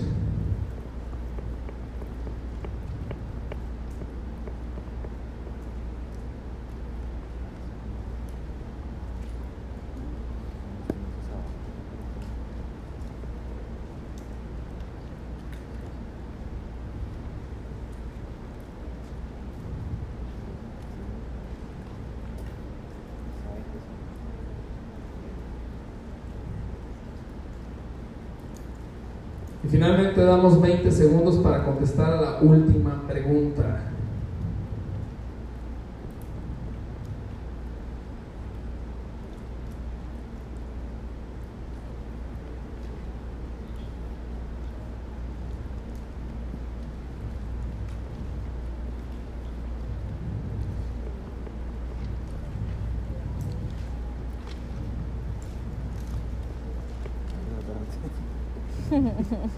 Bien, esta es condición difícil, ¿de acuerdo? Pero tiene diagnósticos diferenciales importantes que se los van a preguntar en el examen nacional. Tiene un recién nacido de término, generalmente son pacientes de término, ¿de acuerdo? Tengan mucho cuidado. Dos, tiene dificultad respiratoria al nacimiento, tiene cianosis e hipoxemia y persiste a pesar de la administración de oxígeno. Tip importante. Pacientes que tienen insuficiencia respiratoria y les van subiendo el oxígeno y la saturación no cambia, probablemente el problema ¿sí? no sean los pulmones y probablemente el problema esté en otro sitio. Y generalmente hay que pensar en cortocircuitos. ¿De acuerdo? Tres, una placa de tórax sin hallazgos. Y cuatro, esto es importante porque de hecho esto es la prueba de escrutinio para cardiopatías congénitas. ¿De acuerdo? Esto se los van a preguntar o en hipertensión arterial pulmonar persistente o en cardiopatías congénitas cianógenas.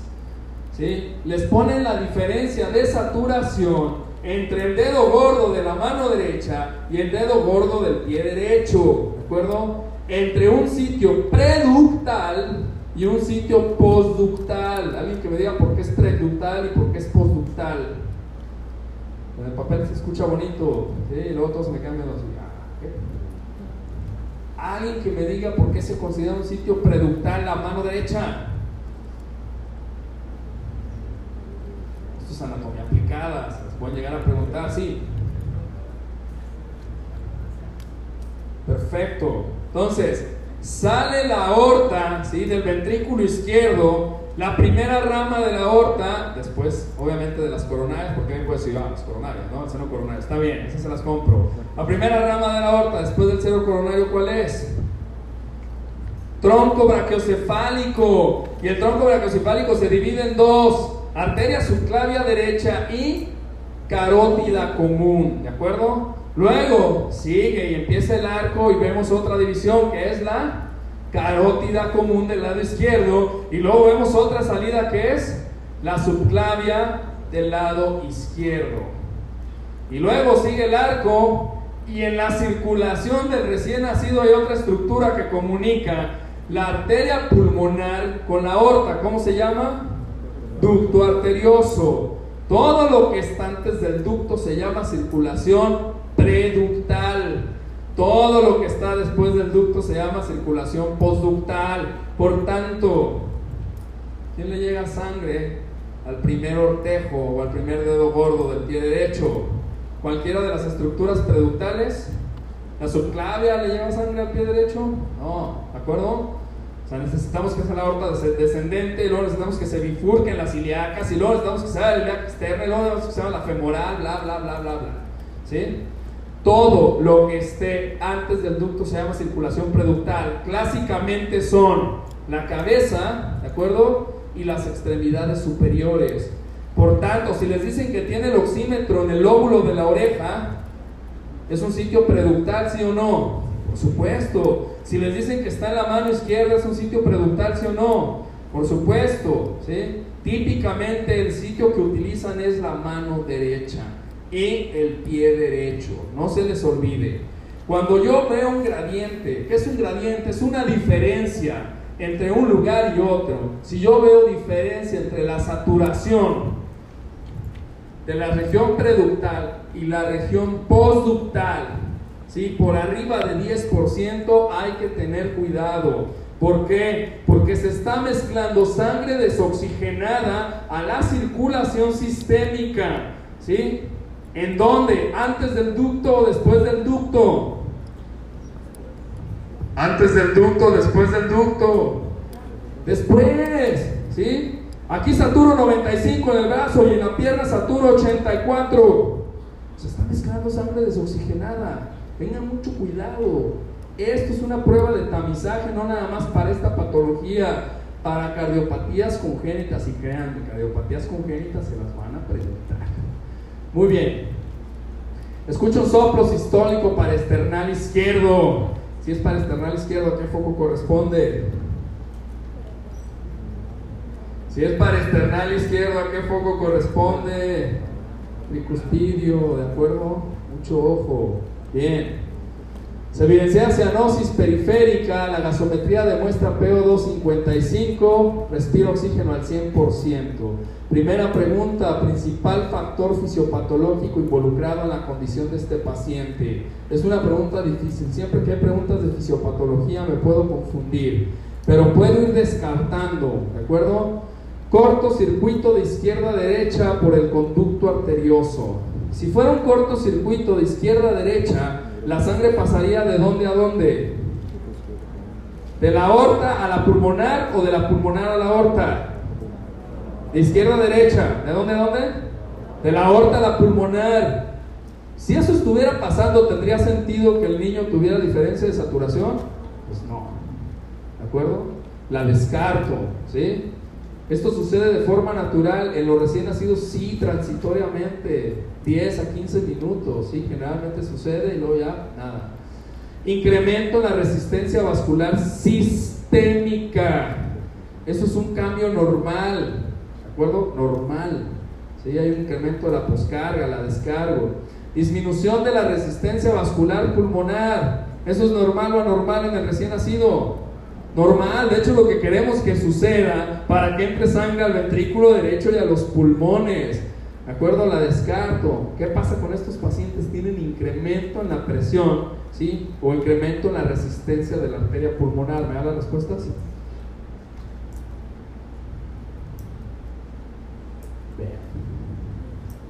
Acuerdo? Ojo, ¿sí? En la sesión pasada pusimos una gráfica de la circulación fetal y les dijimos, tengan mucho cuidado porque esto les van a preguntar. Insisto, esta no es una patología tan preguntada. ¿Les van a preguntar tetralogía de Fallot? Sí. Y luego les van a preguntar, ¿es ducto dependiente o no? Y luego dicen, ah, cabrón, espérate, más despacito.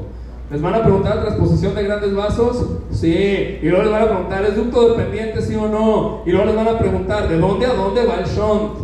¿Cuál es el sentido del shunt que está existiendo? Pues tengan cuidado. Y son preguntas generalmente complejas en cardiopatías congénitas. ¿Por qué? Porque si con algo los van a molestar es con esto, con la circulación. ¿Sí? Mucho ojo. Bien. Dos, para clínico más adecuado para realizar el diagnóstico de este paciente. En este tenemos que tener 80% de respuestas correctas. Número uno, gasometría pre. ¿Sirve para hacer diagnóstico? No, sirve para hacer escrutinio, tamizaje, screening, como le quieran llamar, la descarto. Dos, angiotomografía pulmonar. La angiotomografía pulmonar me va a decir cómo están las presiones. Puede decirse alteraciones, ¿de acuerdo? Pero no me dice dinámicamente cómo se encuentra. Me quedo con dos buenas opciones. El cateterismo cardíaco derecho está bien en adultos, en neonatos no se realiza. En neonatos el estándar de se llama ecocardiograma. ¿Me dan las respuestas, por favor? Excelente. ¿Sí? Bien. Última pregunta. En caso de que confirmen el diagnóstico de este paciente, el diagnóstico, perdón, el mejor manejo, ¿en qué consiste? Número uno. Bueno, aquí todos tienen algún tipo de ventilación. ¿De acuerdo? Dos, ¿puedo descartar alguna opción? Necesito ¿cómo que es la amiloride. Esta es la pregunta del examen nacional. Amiloride y triampireno pertenecen al grupo de los diuréticos, específicamente cuáles?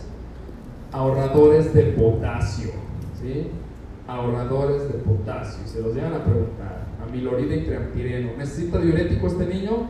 ¿El diurético va a hacer que mejore, que sature mejor? ¿Que baje la presión de la pulmonar? No, la descarto. El mejor tratamiento para un paciente que les digan que tiene hipertensión arterial pulmonar y que necesitan bajar rápidamente esa presión, como es este caso, se llama óxido nítrico inhalado. Bien. Vean, aguas. ¿Qué pasa si le doy una metacina? El ducto, ¿no? Eso es lo que sucede, se cierra. ¿Están de acuerdo? Bien. ¿Por qué creen que se está dando un shot de derecha a izquierda ahorita? ¿Es una forma de liberar presión de la arteria pulmonar, sí o no? Sí, por supuesto. hay tanta presión en la arteria pulmonar, en el ventrículo derecho, que una forma de desfogarlos, ahí hay un pequeño canal, pues dale, ¿sí? que salga. ¿Qué va a pasar si le cierran el ducto a este paciente? Va a incrementar más la presión y va a ser un fracaso del ventrículo derecho, ¿de acuerdo? Severo. ¿sí? Se quebra el corazón y se muere. aguas con que le cierren el ducto a estos pacientes. Hay que mejorar la presión de la arteria pulmonar antes de considerar las reparaciones. Cuidado. ¿Me la respuesta, por favor? Bien. Ojo, puedo no ser experto. Vean qué importante saber fisiología. Puedo no ser experto en esto, ¿eh? Pero si yo sé fisiología, fisiología básica del sistema circulatorio fetal, contesto fácilmente estas preguntas. ¿Por qué? Porque me queda claro que si le cierro el ducto, la cosa no va a ir bien, ¿de acuerdo? Pues tengan mucho cuidado. A experiencia personal, esto lo digo experiencia personal, en mi examen nacional hubo cinco casos, casos, no preguntas, casos de cardiopatías congénitas, cinco. ¿Cuántas preguntas tiene cada caso clínico del examen nacional según la guía? De una a tres. Si les va mal, tienen 15 preguntas de cardiopatías congénitas. Multiplíquenle por punto 22. ¿De acuerdo? son casi tres puntos o más. Entonces tengan cuidado. Y estas sí son preguntas que tienden a ser complejas. ¿Vale la pena revisarlo? Sí. Más adelante va a haber una sesión de cardiopatías congénitas, sí. ¿De acuerdo? que estamos viendo un caso de hipertensión arterial pulmonar, pero es bien importante que los revisen. Mucho cuidado. Bien, habíamos preguntado algo similar en la plataforma, ¿de acuerdo? Habíamos preguntado el mecanismo por el cual el paciente presenta diferencia de saturación de oxígeno entre los miembros superiores e inferiores. Y vean, ¿sí? baja mucho nuestro porcentaje de respuestas correctas siempre que nos preguntan ciencias básicas. Mucho, mucho cuidado. Ya hemos puesto una diapositiva similar, estamos en esta parte de aquí. ¿De acuerdo? Se tienen que vasodilatar, se tienen que relajar los plexos vasculares pulmonares. Bien, ¿qué sucede en el niño que tiene hipertensión arterial pulmonar persistente del recién nacido.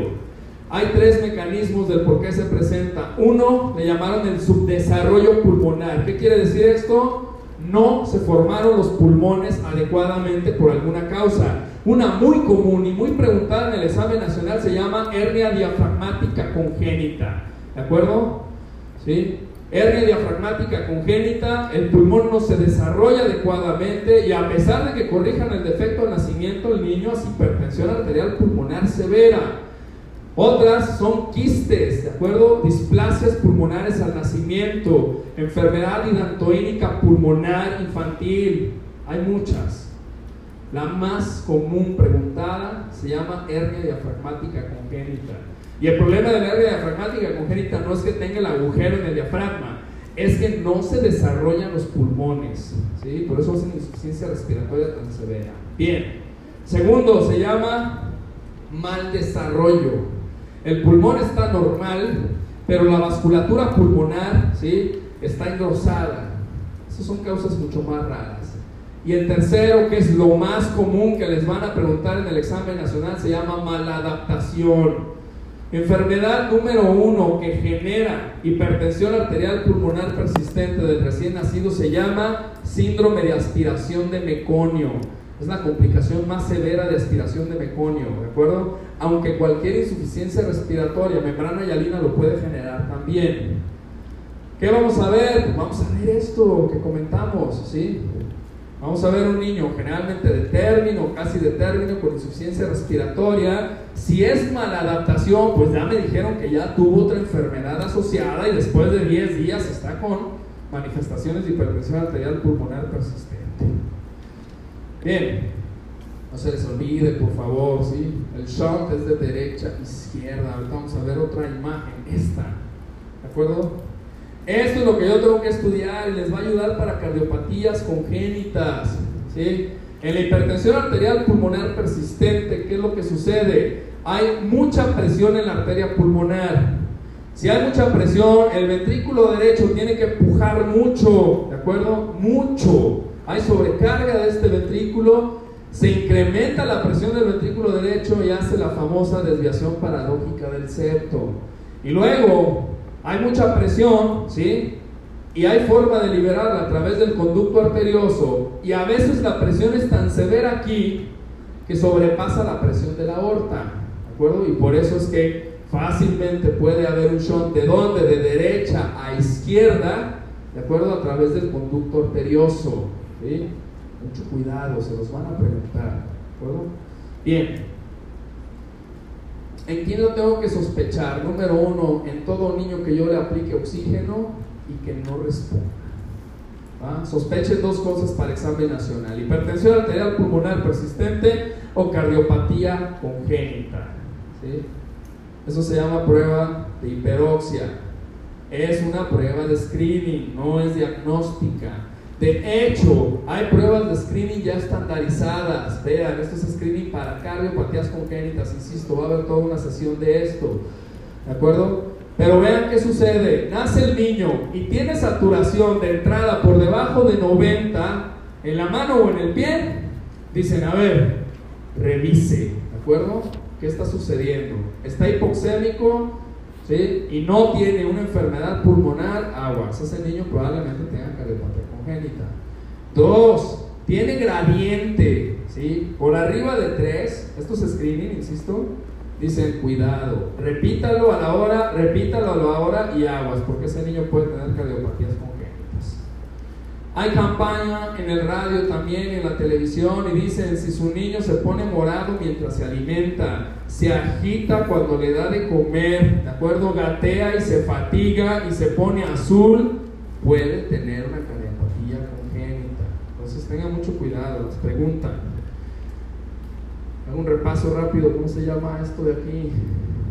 Hipertrofia del ventrículo derecho, comunicación interauricular, estenosis de la pulmonar y cabalgamiento de la aorta, ¿cómo se llama? Tetralogía de Fallot, ¿de acuerdo? Este repaso se llama las 5 T's.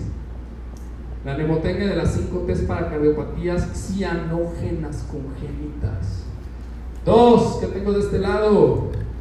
Vean, del mismo lugar nace la arteria pulmonar y la aorta. ¿Cómo se llama eso? Si del mismo tronco nace la aorta y la arteria pulmonar, ¿cómo se llama eso? Tronco arterioso común, ¿de acuerdo? Tres, tengo una aurícula derecha gigante con desplazamiento de la válvula tricuspidia hacia el ventrículo, o sea, una atrialización y del ventrículo derecho, ¿cómo se llama eso? Cardiopatía de Epstein, sumamente preguntada en el examen nacional, cuyo factor de riesgo es mamá loca que está tomando litio, ¿de acuerdo? Bien. Cuatro, esto es difícil, ¿sí? Hay conexión anómala total de las venas pulmonares, una cardiopatía cianógena grave, difícil se las preguntan en el examen nacional. Y esta de acá es muy fácil, la aorta está conectada al ventrículo derecho y la pulmonar, el ventrículo izquierdo. ¿Cómo se llama eso? Transposición de los grandes vasos. ¿De acuerdo? Bien, todo esto puede suceder, ¿de acuerdo? Con el conducto arterioso. Es una diapositiva que vale la pena que revise. ¿Qué sucede de forma normal cuando nace un paciente? Una vez que nació, el ventrículo izquierdo cae la sangre e insisto, se convierte en un cortocircuito de izquierda a derecha. Lo pusimos en una de las prevaloraciones previas, transitoriamente, porque este flujo se va a cerrar con el famoso cierre fisiológico del conducto arterioso. ¿De acuerdo? Muy bien, tengan cuidado. ¿Cuál es el tratamiento de estos pacientes? Evidentemente oxígeno, a pesar de que no responden al 100%, el oxígeno es un buen vasodilatador de los plexos, pulmonares, de los plexos pulmonares. Si la insuficiencia respiratoria es muy severa hay que ventilarlos, ¿de acuerdo? Y manejo de sostén.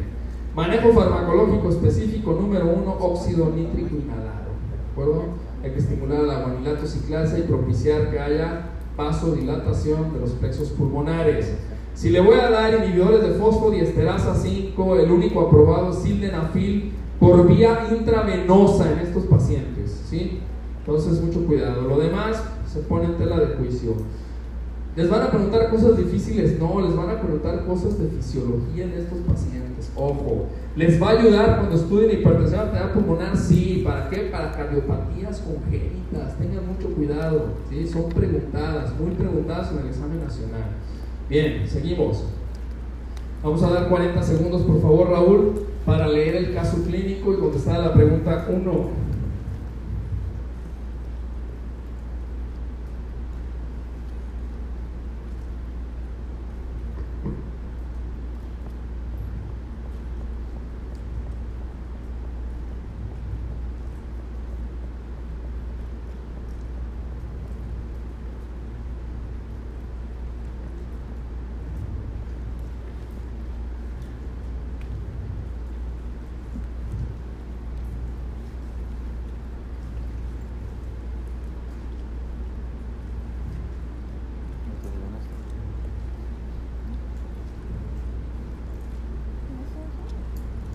Pues ya no como hace rato, pero no como sonsa, no sé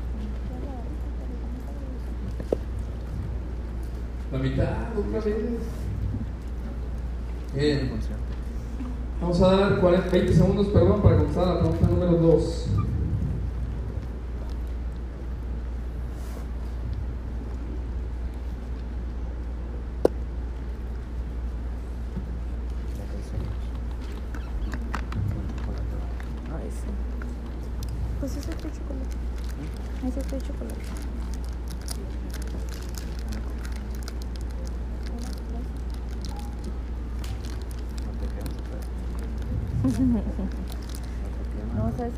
26 días de edad, cuidado. ¿De acuerdo? Cuidado, 26 días de edad. Se obtuvo mediante parto, primer factor de riesgo que es prematurez. Peso de 1450, que sin duda es un factor de riesgo íntimamente asociado a la prematurez. Otro factor de riesgo, ¿cuál es? Alimentación para enterar al nacimiento. Ha estado en los desde entonces, ¿es factor de riesgo sí o no? Sí, Lucín estaba más mugroso que el basurero, entonces tengan mucho cuidado. Desde hace 12 horas presenta hipotermia, frecuencia cardíaca de 200, frecuencia respiratoria de 63, hipotonía, vómitos intermitentes, el llenado capilar es de 5 segundos. ¿Está mal o no está mal? Está Ese va a ser el escenario clínico que les van a poner. Está ¿De malito. acuerdo? Siempre les van a poner un paciente que tiene afectación respiratoria, con afectación del sistema nervioso central y con alteración circulatoria. Acuérdense los niños, si les ponen que está reticulado de las piernas, si les ponen que está completamente purpúreo el niño, o les dicen que tiene un llenado capilar, ¿sí? Arriba de 3 segundos, cuidado. Es un niño que tiene altos riesgos de tener colapso circulatorio. Siempre se los van a poner. Bien, en la biometría hemática tiene leucopenia leucocitosis. Leucopenia, que es muy común en el neonato. La leucocitosis no es tan común. Y otro escenario muy común es la trombocitopenia. ¿De acuerdo? El síndrome de Wiskott-Aldrich sería una pregunta muy difícil, es una enfermedad autosómica recesiva ligada al X que se caracteriza por eczema, infecciones recurrentes, ¿de acuerdo? Puede tener trombocitopenia, no es clásico verlo al nacimiento ¿sí? Y no tiene este escenario, la descarto. Síndrome de dificultad respiratoria, ¿lo puede tener? Tiene 26 días de vida. Difícilmente, ¿de acuerdo? El síndrome de dificultad respiratoria aparece generalmente en los primeros dos días de vida, ¿sí? Y las manifestaciones generalmente son respiratorias, no tendría por qué tener un colapso circulatorio tan importante. Entonces, siempre que vean colapso circulatorio en un paciente, piensen mal, ¿de acuerdo? Bien, la descarto. Púrpura neonatal. Ya habíamos dicho, la púrpura neonatal es una enfermedad que se caracteriza por deficiencia de proteína C y proteína S, que son anticoagulantes naturales y generalmente los pacientes se trombosan. La otra causa de púrpura neonatal son infecciones, ¿de acuerdo? Por lo tanto, la condición de este paciente es una sepsis neonatal. ¿Me dan las respuestas, por favor? Múltiples factores de riesgo, ¿sí? asociados evidentemente con una condición muy severa, colapso circulatorio, ¿de acuerdo? Estándar de oro para el diagnóstico de este paciente. Pues esto es muy fácil. ¿Sirve la relación de neutrófilos inmaduros sobre neutrófilos totales o bandas sobre totales para sospechar sepsis? Para sospecha sí, para diagnóstico no, la descarto. Determinación de proteína C y S para sepsis la descarto y secuenciación del gen WAS, que es Wiskott-Aldrich Syndrome, la descarto. Son hemocultivos, el estándar de oro. ¿Me dan las respuestas, por favor? Bien, mucho cuidado, ¿de acuerdo? Es una pregunta fácil y así va a aparecer en el nacional. Les van a poner un caso muy, muy típico. Muy bien. ¿Por qué les van a preguntar sepsis? Por muchas cosas. Ya habíamos dicho que la asfixia representa casi una cuarta parte de las muertes en la edad neonatal. ¿De acuerdo? La prematurez representa la causa número uno de muerte en la edad neonatal actualmente, pero las infecciones abarcan cerca de un 20%. ¿De acuerdo? Entonces, nada más entre estas tres cosas, ¿sí? se mueren cerca del 75% de los niños en los primeros 30 días de vida. E irónicamente, la mitad se mueren los primeros 7. ¿De acuerdo? Entonces, tenemos que conocerlas por supuesto. La mortalidad pues, va a ser muy variable dependiendo si sea sepsis o choque séptico neonatal y dependiendo del sitio de atención de estos pacientes. ¿Qué hay que saber? Número uno, factores de riesgo. Hay factores de riesgo de tipo natural y factores de riesgo de tipo asociados a la atención de la salud o de transmisión horizontal. Tengan cuidado. De tipo natural, escenarios clásicos que les encantan en el examen nacional son infecciones periparto, ruptura prematura de membranas de más de 18 horas de evolución, corioamionitis diagnosticada, infección de vías urinarias, bacteriuria asintomática sin tratamiento en la mamá, colonización por estreptococo del grupo B o antecedente de un hijo previo con sepsis neonatal, tengan cuidado. ¿sí? Son los factores clásicos de tipo natural que les van a poner. Evidentemente un niño muy prematuro, ¿de acuerdo? Que generalmente pierde o tiene pobres defensas de superficie, la piel es muy, muy lacerable, o aquel niño que haya tenido traumatismos con laceración de la piel. De tipo, de, perdón, de tipo de atención en la salud, pues lo que quieran. Sondas, catéteres, tubos, dispositivos, ¿de acuerdo? Pobre lavado de manos en el personal sanitario, estancia en terapias intensivas, presión antibiótica, uso de antibióticos previamente, todo es factor de riesgo. Tengan mucho cuidado, ¿sí? Se los van a poner, ¿de acuerdo? Muy bien. Si los quieren molestar, la siguiente pregunta de esto sería cuáles son los cinco momentos de lavado de manos para prevenir esta condición. Yo sí la haría. En los estudios de sombra, piensen cuántos tenemos que lavarnos las manos antes de tocar a un paciente. ¿Qué porcentaje de los médicos? Pues todos, ¿no? ¿Cuántos creen que se lavaban? Las manos, ¿eh? Hay costumbres raras en el la perilla, por ejemplo. En áreas donde están disponibles 6 u 8 lavabos, o sea, estoy hablando de terapias intensivas. ¿Sí? ¿Cuál tiene que ser el porcentaje de lavado de manos en una terapia intensiva en México? Tenemos estudios de sombra, bien interesantes. Del 67 al 70%. ¿De acuerdo? Nomás para que se den una idea. No sé si han visto ahí, anda circulando un video interesante de un enfermero que sabe que está atendiendo pacientes y cada paciente le asignan una pintura, uno es rojo y otro es eh, verde, ¿sí? y se ve el mecanismo de transmisiones ah, o infecciones por contacto cruzadas. ¿no? Siempre hemos dicho, si la caca brillara todos seríamos fluorescentes, y en el hospital, puta, seríamos incandescentes. Créanmelo, ¿de acuerdo? el estetoscopio que estaba tirado en el piso, se llenó de caca y le pasa una torunda y con eso, la bata que tiene usándose toda la semana, el traje de cirugía del niño que, la señora que hubo ruptura de membranas durante el expulsivo, ¿no? Entonces, mucho cuidado, en serio, puede ser una pregunta de examen nacional, momentos de lavado de manos, ¿no? O, otra pregunta puede ser, ¿cuáles son las estrategias ¿no? para la atención de calidad, según la OMS, ¿de acuerdo? Cosas como identificación adecuada, double check, esas cosas aburridas de administración nos pueden preguntar. Bien, aguas. Guía de sepsis neonatal se acaba de renovar en abril del 2019. Si yo ya había estudiado sepsis, ¿sí? tengo que volver a repasar esta guía porque hubo algunos cambios, ¿de acuerdo? pero va a ser muy fácil para ustedes. Es más, está chido que cambien la guía porque dicen, ah, mira, esto cambió, porque ya se sabían la guía previa, porque ya habían estudiado bien. Bien, primera condición que, que sugiere la guía es, todos estos de aquí son cosas que tienen que alertar al médico que el paciente puede estar séptico, ¿de acuerdo? Son las que tienen más Ox como datos. Alteración o dificultad en la alimentación, convulsiones sin duda alguna, elevación o hipotermia, ¿de acuerdo?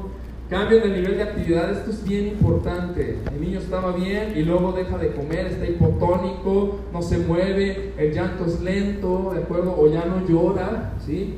Mucho cuidado. Incremento en la frecuencia respiratoria, evidentemente que haya insuficiencia respiratoria, pues hay que tener cuidado. ¿Qué afectación puede tener la sepsis? Pues multiorgánica, ¿sí? Puede haber alteraciones neurológicas, circulatorias, hemodinámicas, dermatológicas, gastrointestinales, puede tener sangrado del tubo digestivo, puede tener distensión abdominal, se puede poner marmorio, se puede poner reticulado, tiene retardo del llenado capilar, etc. Entonces, generalmente el cuadro clínico es muy florido y por ahí típicamente no tenemos problemas para hacer el diagnóstico de sepsis. Generalmente nuestros problemas devienen cuando nos preguntan para clínicos, clasificación y tratamiento. ¿De acuerdo? Entonces, mucho ojo. Bien, para clínicos hay muchos. Tengan mucho cuidado. ¿sí? ¿La procalcitonina sirve para hacer diagnóstico de sepsis? No. ¿De acuerdo? Sirve para la toma de decisiones en administrar o no antimicrobianos, pero no es diagnóstica. Tengan cuidado.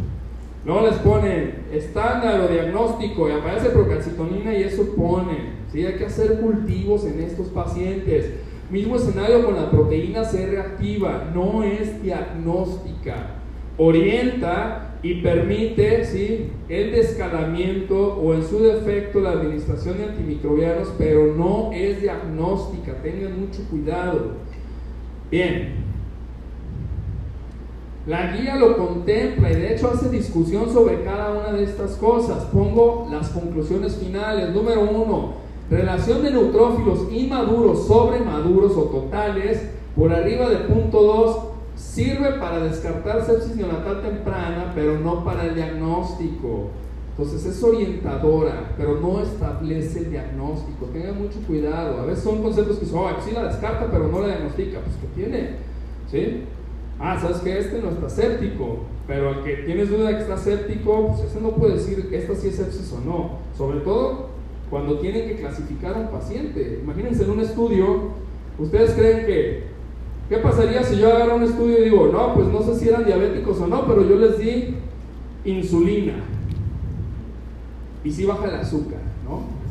Ahí dice, ah, sí, qué cabrón, metiste pacientes no diabéticos, entonces la clasificación es vital.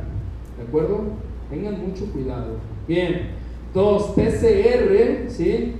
Otra vez no establece diagnóstico. ¿Nos puede ayudar a descartarla? Sí, eventualmente sí.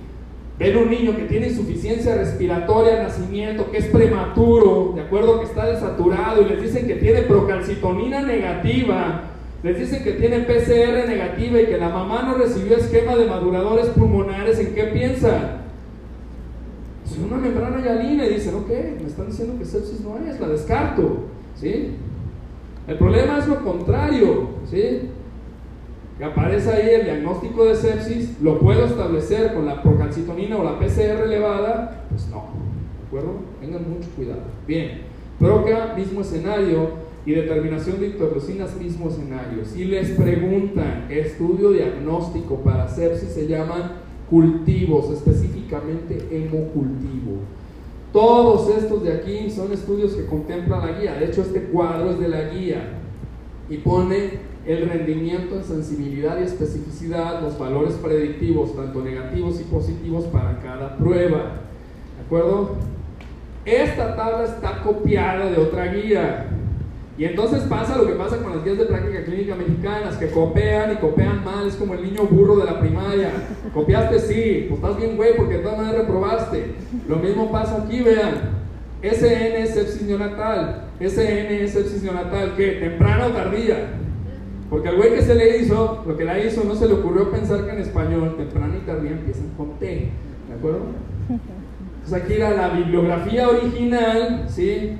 Que es el EOS, que es Early Onset Sepsis, ¿de acuerdo? Entonces, todo lo que no tenga T son sepsis tempranas, por si alguien así quisiera hacer más escrutinio, todo lo que no tenga T al final son sepsis temprana, lo que tiene T es sepsis tardía, ¿de acuerdo? Mal copiada la tabla, por cierto. Bien, estudios obligados tienen que ser hemocultivos, ¿de acuerdo?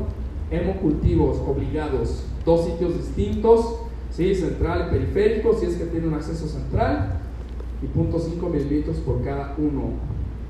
Esto de aquí, ahorita lo vamos a discutir. La guía anterior decía, haga el escrutinio diagnóstico que tenga que hacer.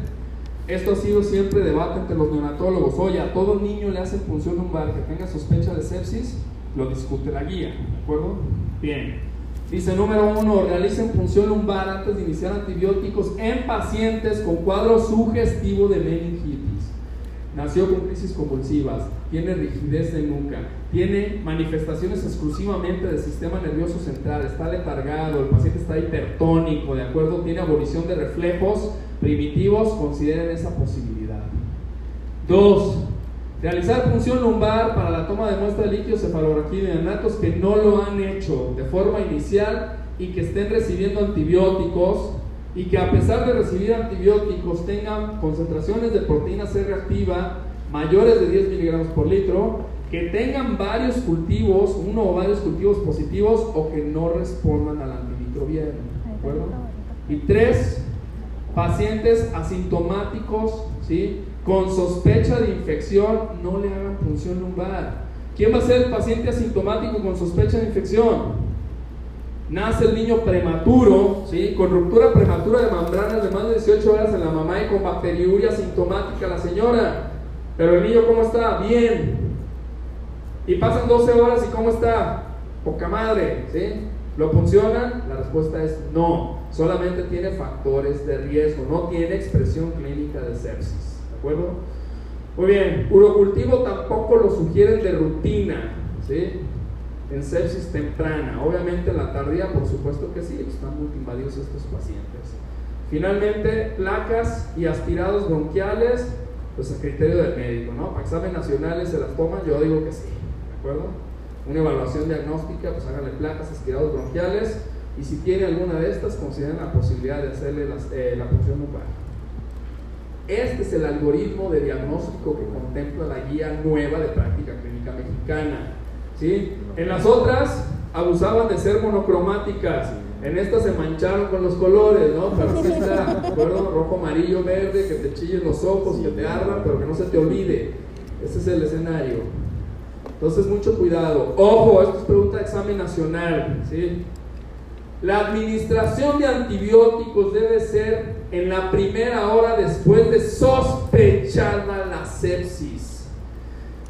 Y típicamente deberíamos de tomar los cultivos antes de la administración de antibióticos, pero si hay retraso para la toma de cultivos, la guía y las guías internacionales dicen no retrase los cultivos, ¿sí? Digo, no retrase la administración de antibióticos por esperar cultivos.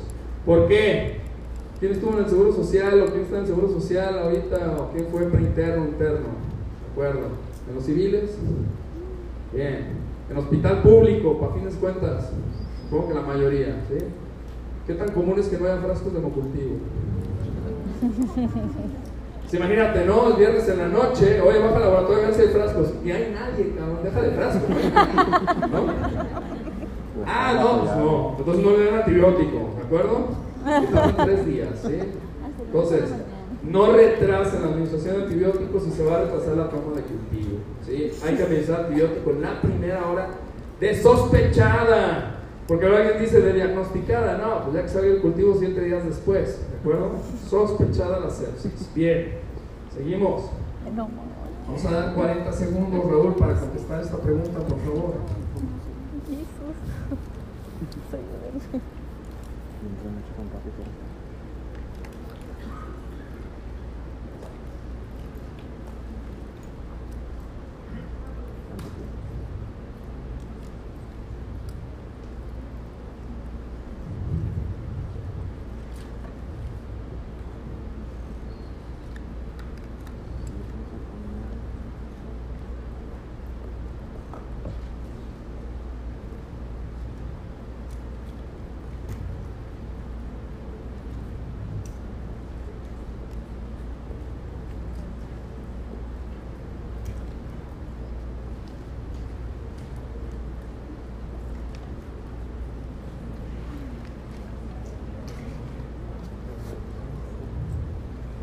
Bien.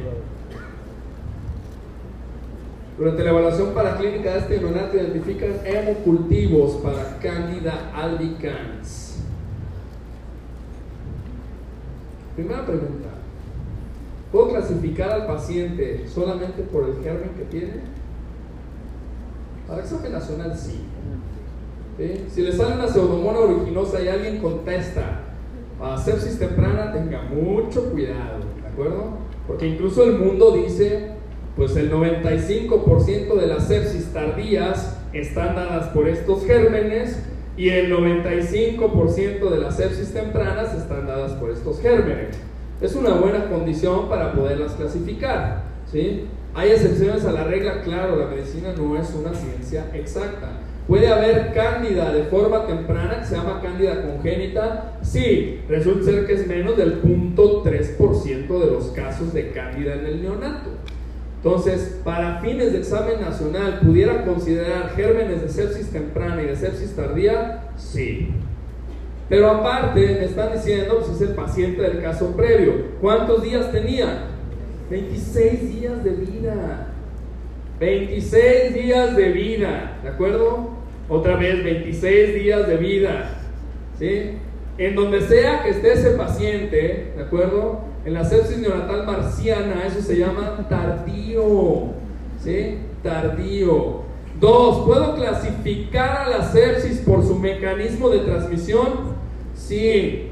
Igual, en el 95% de los casos, las sepsis neonatales tempranas, la forma de transmisión se llama vertical, ¿de acuerdo? Y en el 95% de los casos de sepsis tardías, la forma de transmisión se llama horizontal o asociado al medio de atención. Entonces, todo eso lo tengo que identificar en el caso clínico.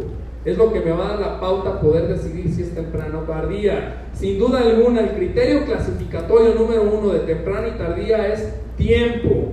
Y es tiempo de vida, ¿de acuerdo? No de aparición de los síntomas. Alguien dice, oye, es que tiene 12 horas con los síntomas, está bien pero es por tiempo de vida. ¿De acuerdo? ¿Qué considero sepsis temprana? ¿Cuántos días? Tres, ¿sí? Alguien dice siete, y luego alguien dice cinco. Ahorita vamos a revisar eso, porque siempre puede ser un problema severo. ¿Qué es sepsis tardía? Sepsis tardía queda menos dudas, arriba de siete días. ¿De acuerdo? Es el caso de este paciente. Tiene más de siete días, tiene un patógeno clásico de sepsis tardía y la exposición a la terapia intensiva neonatal por 26 días, por supuesto que es un factor de riesgo para sepsis. ¿De qué tipo? Tardía de transmisión horizontal. ¿Sí? ¿Me dan las respuestas, por favor?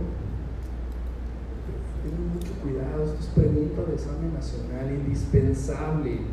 ¿Por qué? Si yo no sé contestar a esto, si me ponen el germen está fácil si me preguntan el tratamiento, ¿de acuerdo? O sea, si me ponen Candida albicans si yo digo penicilina, tengo problemas serios, ¿sí? Pero si me ponen, el paciente tiene una sepsis neonatal tardía, entonces la decisión antimicrobiana puede ser muy diferente a la temprana. Tengan cuidado. Por eso es que es importante poderla clasificar.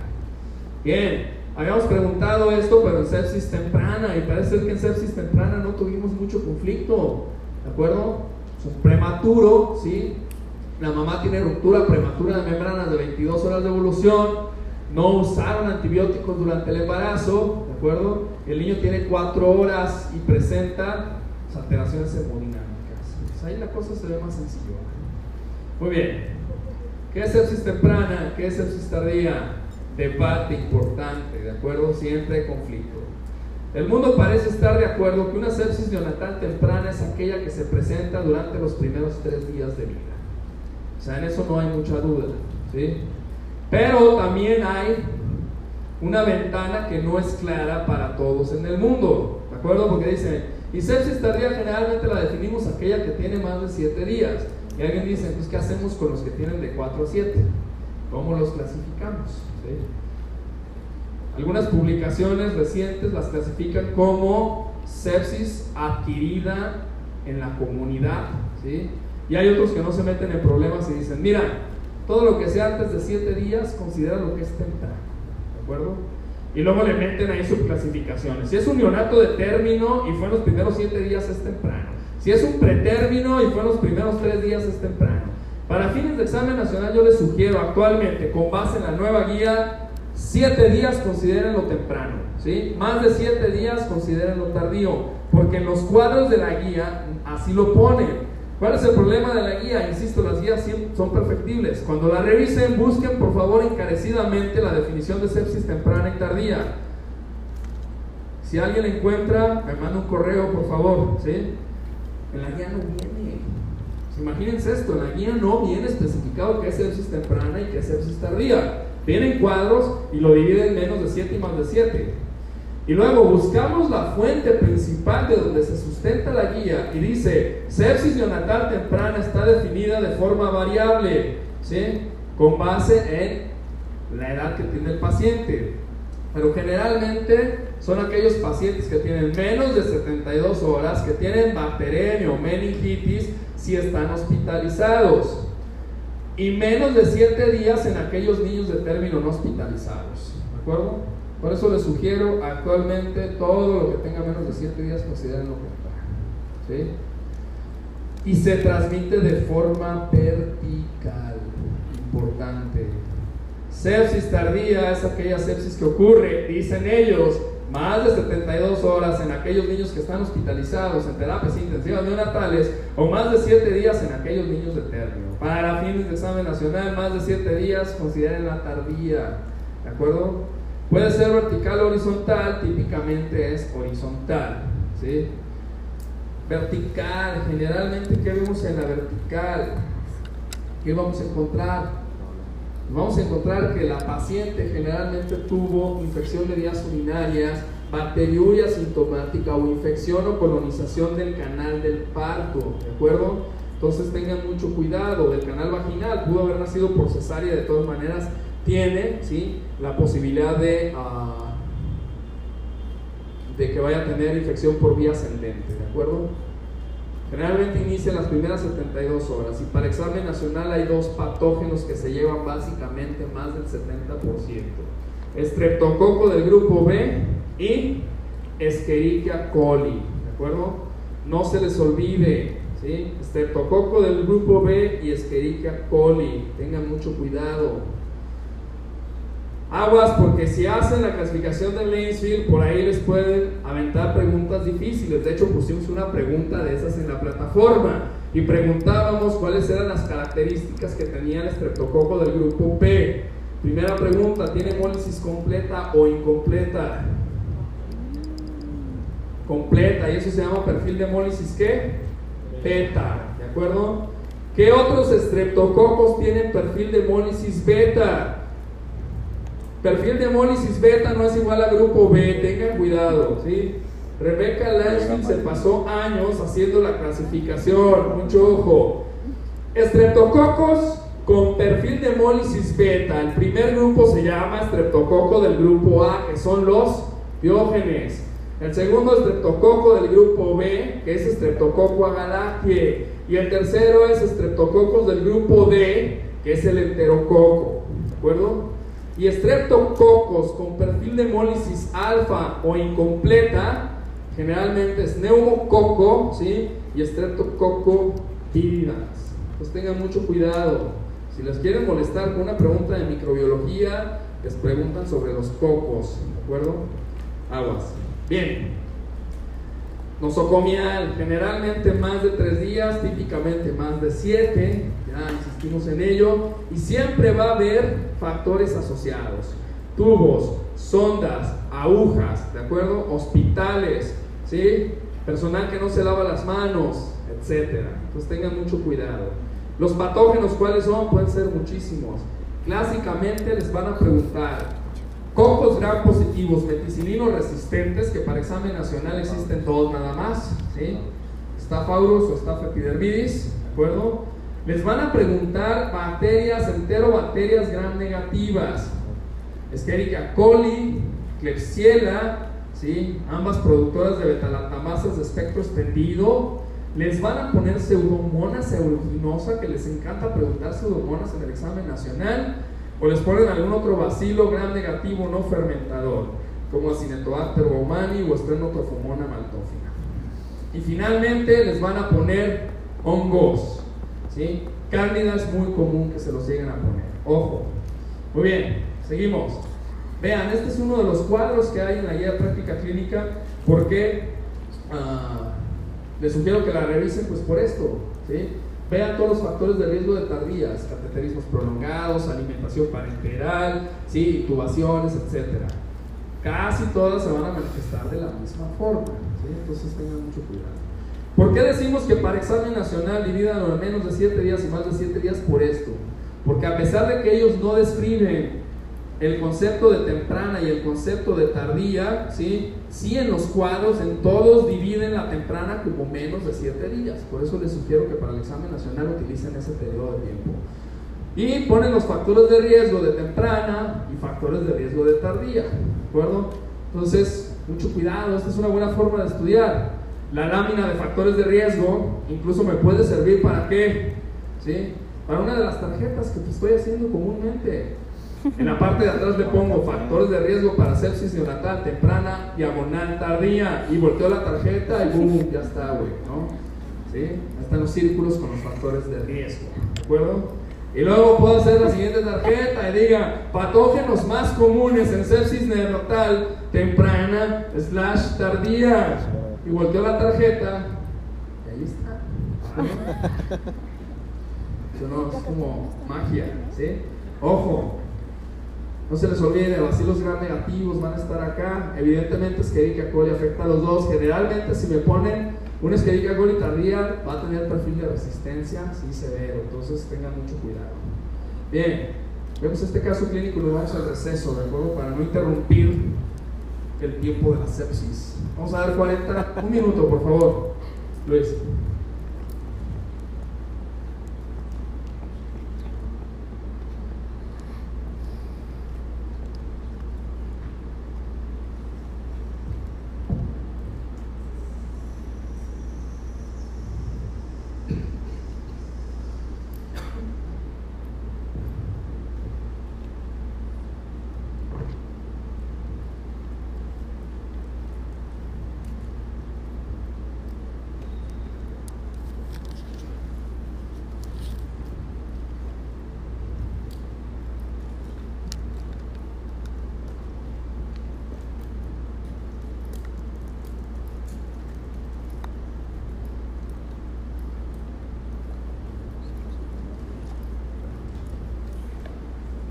¿Tú crees?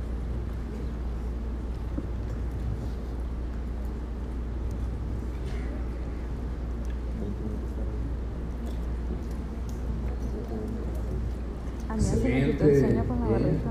Vale. Dice mi mamá le gané con la barriga. ¿Si es tiempo? Sí. Bien.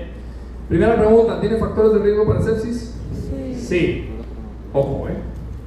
Segunda pregunta, ¿tiene expresión clínica de sepsis? Sí. No los escuché tan convencidos. ¿Tiene expresión clínica de sepsis? Sí.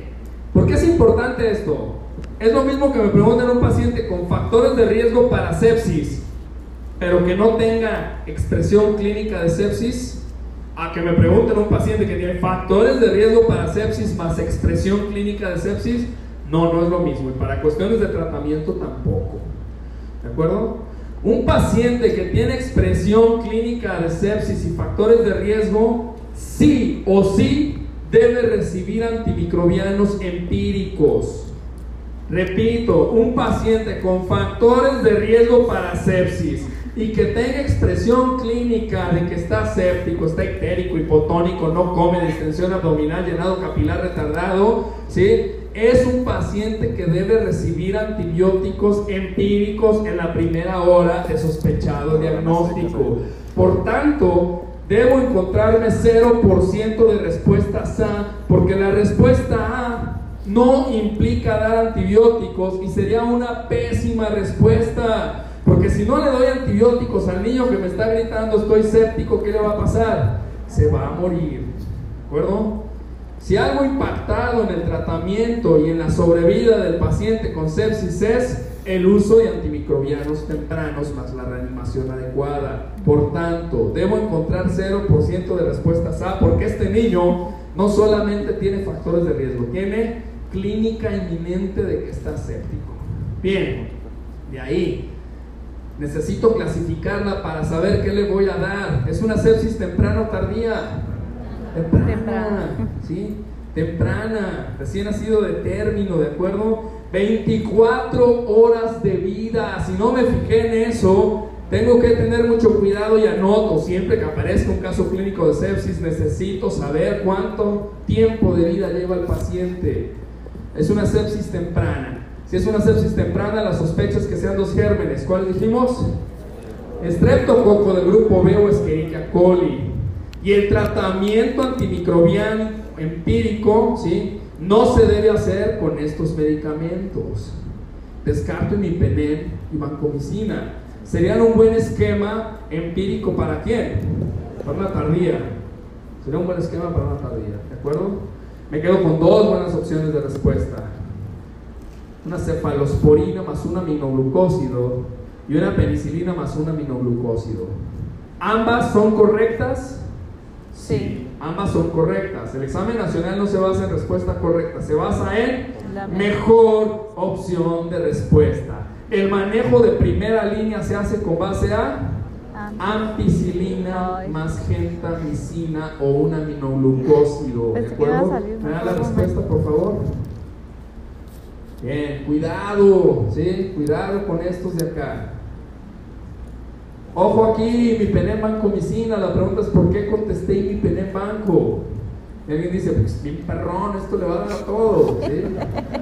Pues no, no es necesario. Por eso es que hay que clasificar clínicamente la sepsis. Tengan mucho cuidado.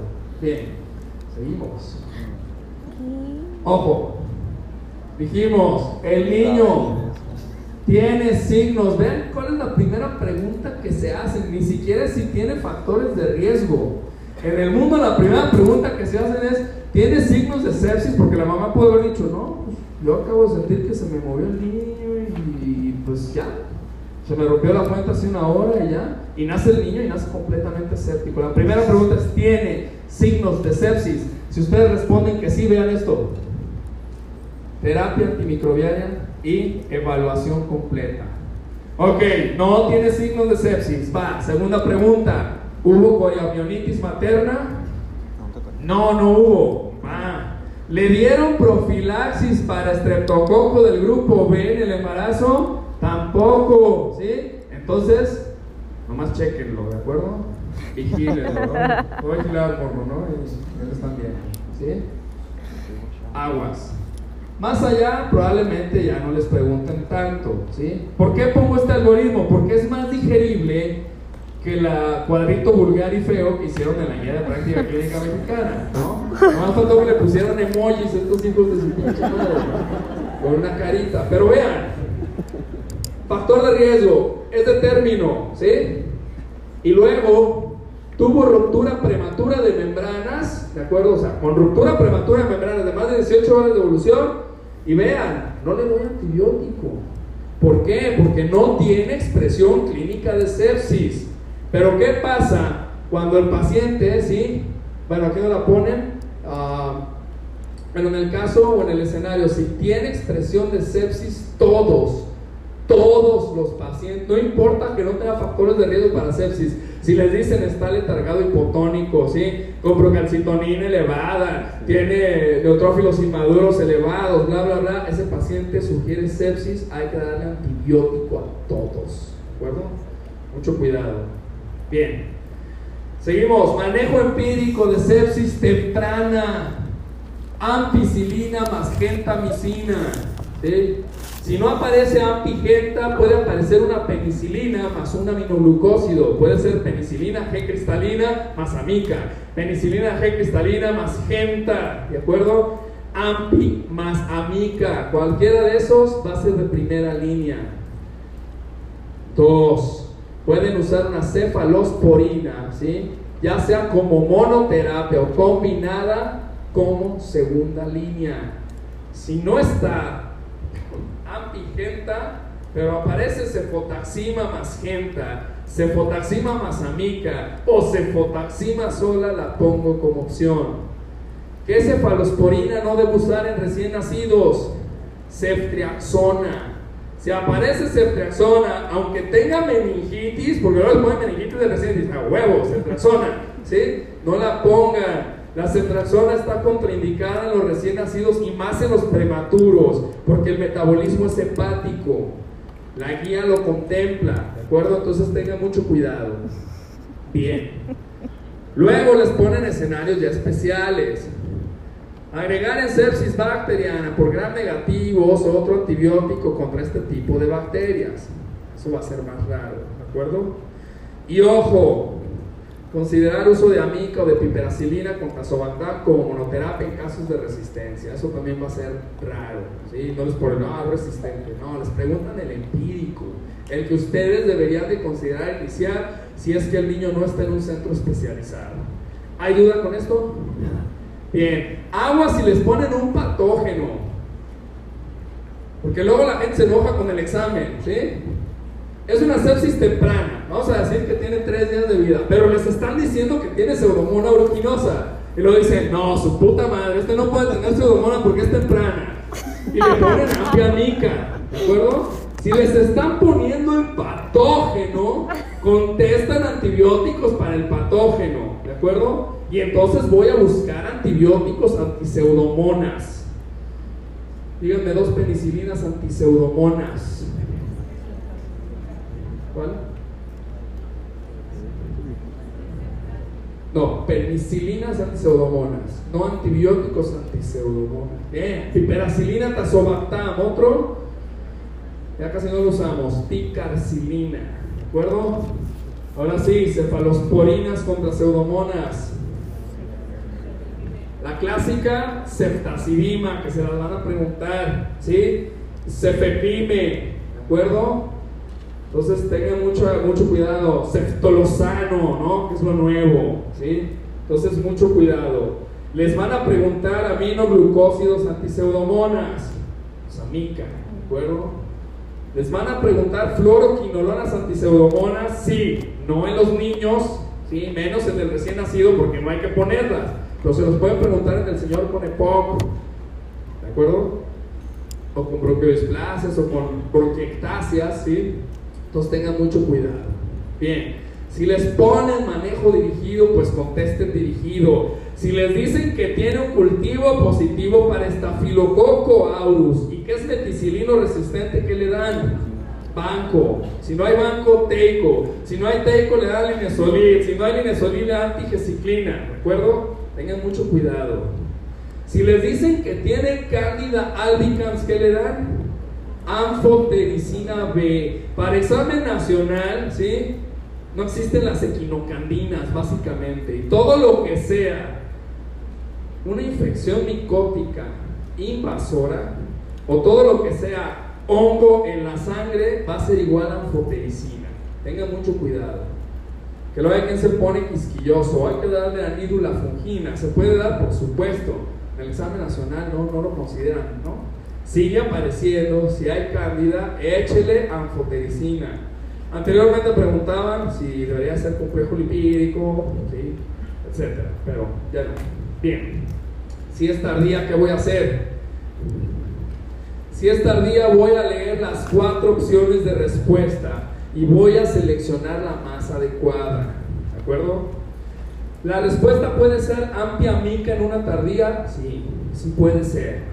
O sea, si les ponen amplia mica, les ponen clindamicina sola, les ponen anfotericina y no les están diciendo el, el agente causal, contesten amplia mica y va a ser una buena opción de respuesta. Si no viene amplia mica y viene una combinación de imipenemas vancomicina, Contesten eso. Si viene una combinación de piperacilina, tazobactam más vancomicina, contesten eso. Si viene cefepime más vancomicina, contesten eso. La idea es cubrir vacilos gram negativos del hospital y cocos gram positivos meticilinos resistentes. Hay que leer bien las opciones de respuesta, ¿de acuerdo? Tengan mucho cuidado. Aquí es difícil decirles la respuesta correcta es esta porque no existe hay que ver qué les ponen de opciones de respuesta. Pero traten de que lo que ustedes den cubra vacilos gram negativos y cocos gram positivos. E insisto, amplia mica puede ser una buena opción de respuesta incluso para tardía si las demás respuestas están muy tiradas al traste. Si les ponen levofloxacino paleonato, pues ya saben que no, ¿de acuerdo? Tengan mucho cuidado. Bien. Esta puede ser otra tabla, otra tarjeta, perdón. ¿Sí? antibióticos para sepsis neonatal temprana, slash tardía, y la voltea y ¡pum! ahí sale, ¿no? Entonces, mucho cuidado, ¿de acuerdo? Vean, adquirir en el hospital también sugieren dar antipacienta. Entonces tengan mucho cuidado con las opciones de respuesta, léanlas bien, ¿de acuerdo? Muy bien, vamos a dar 15 minutos de receso y regresamos. Sácate la vez.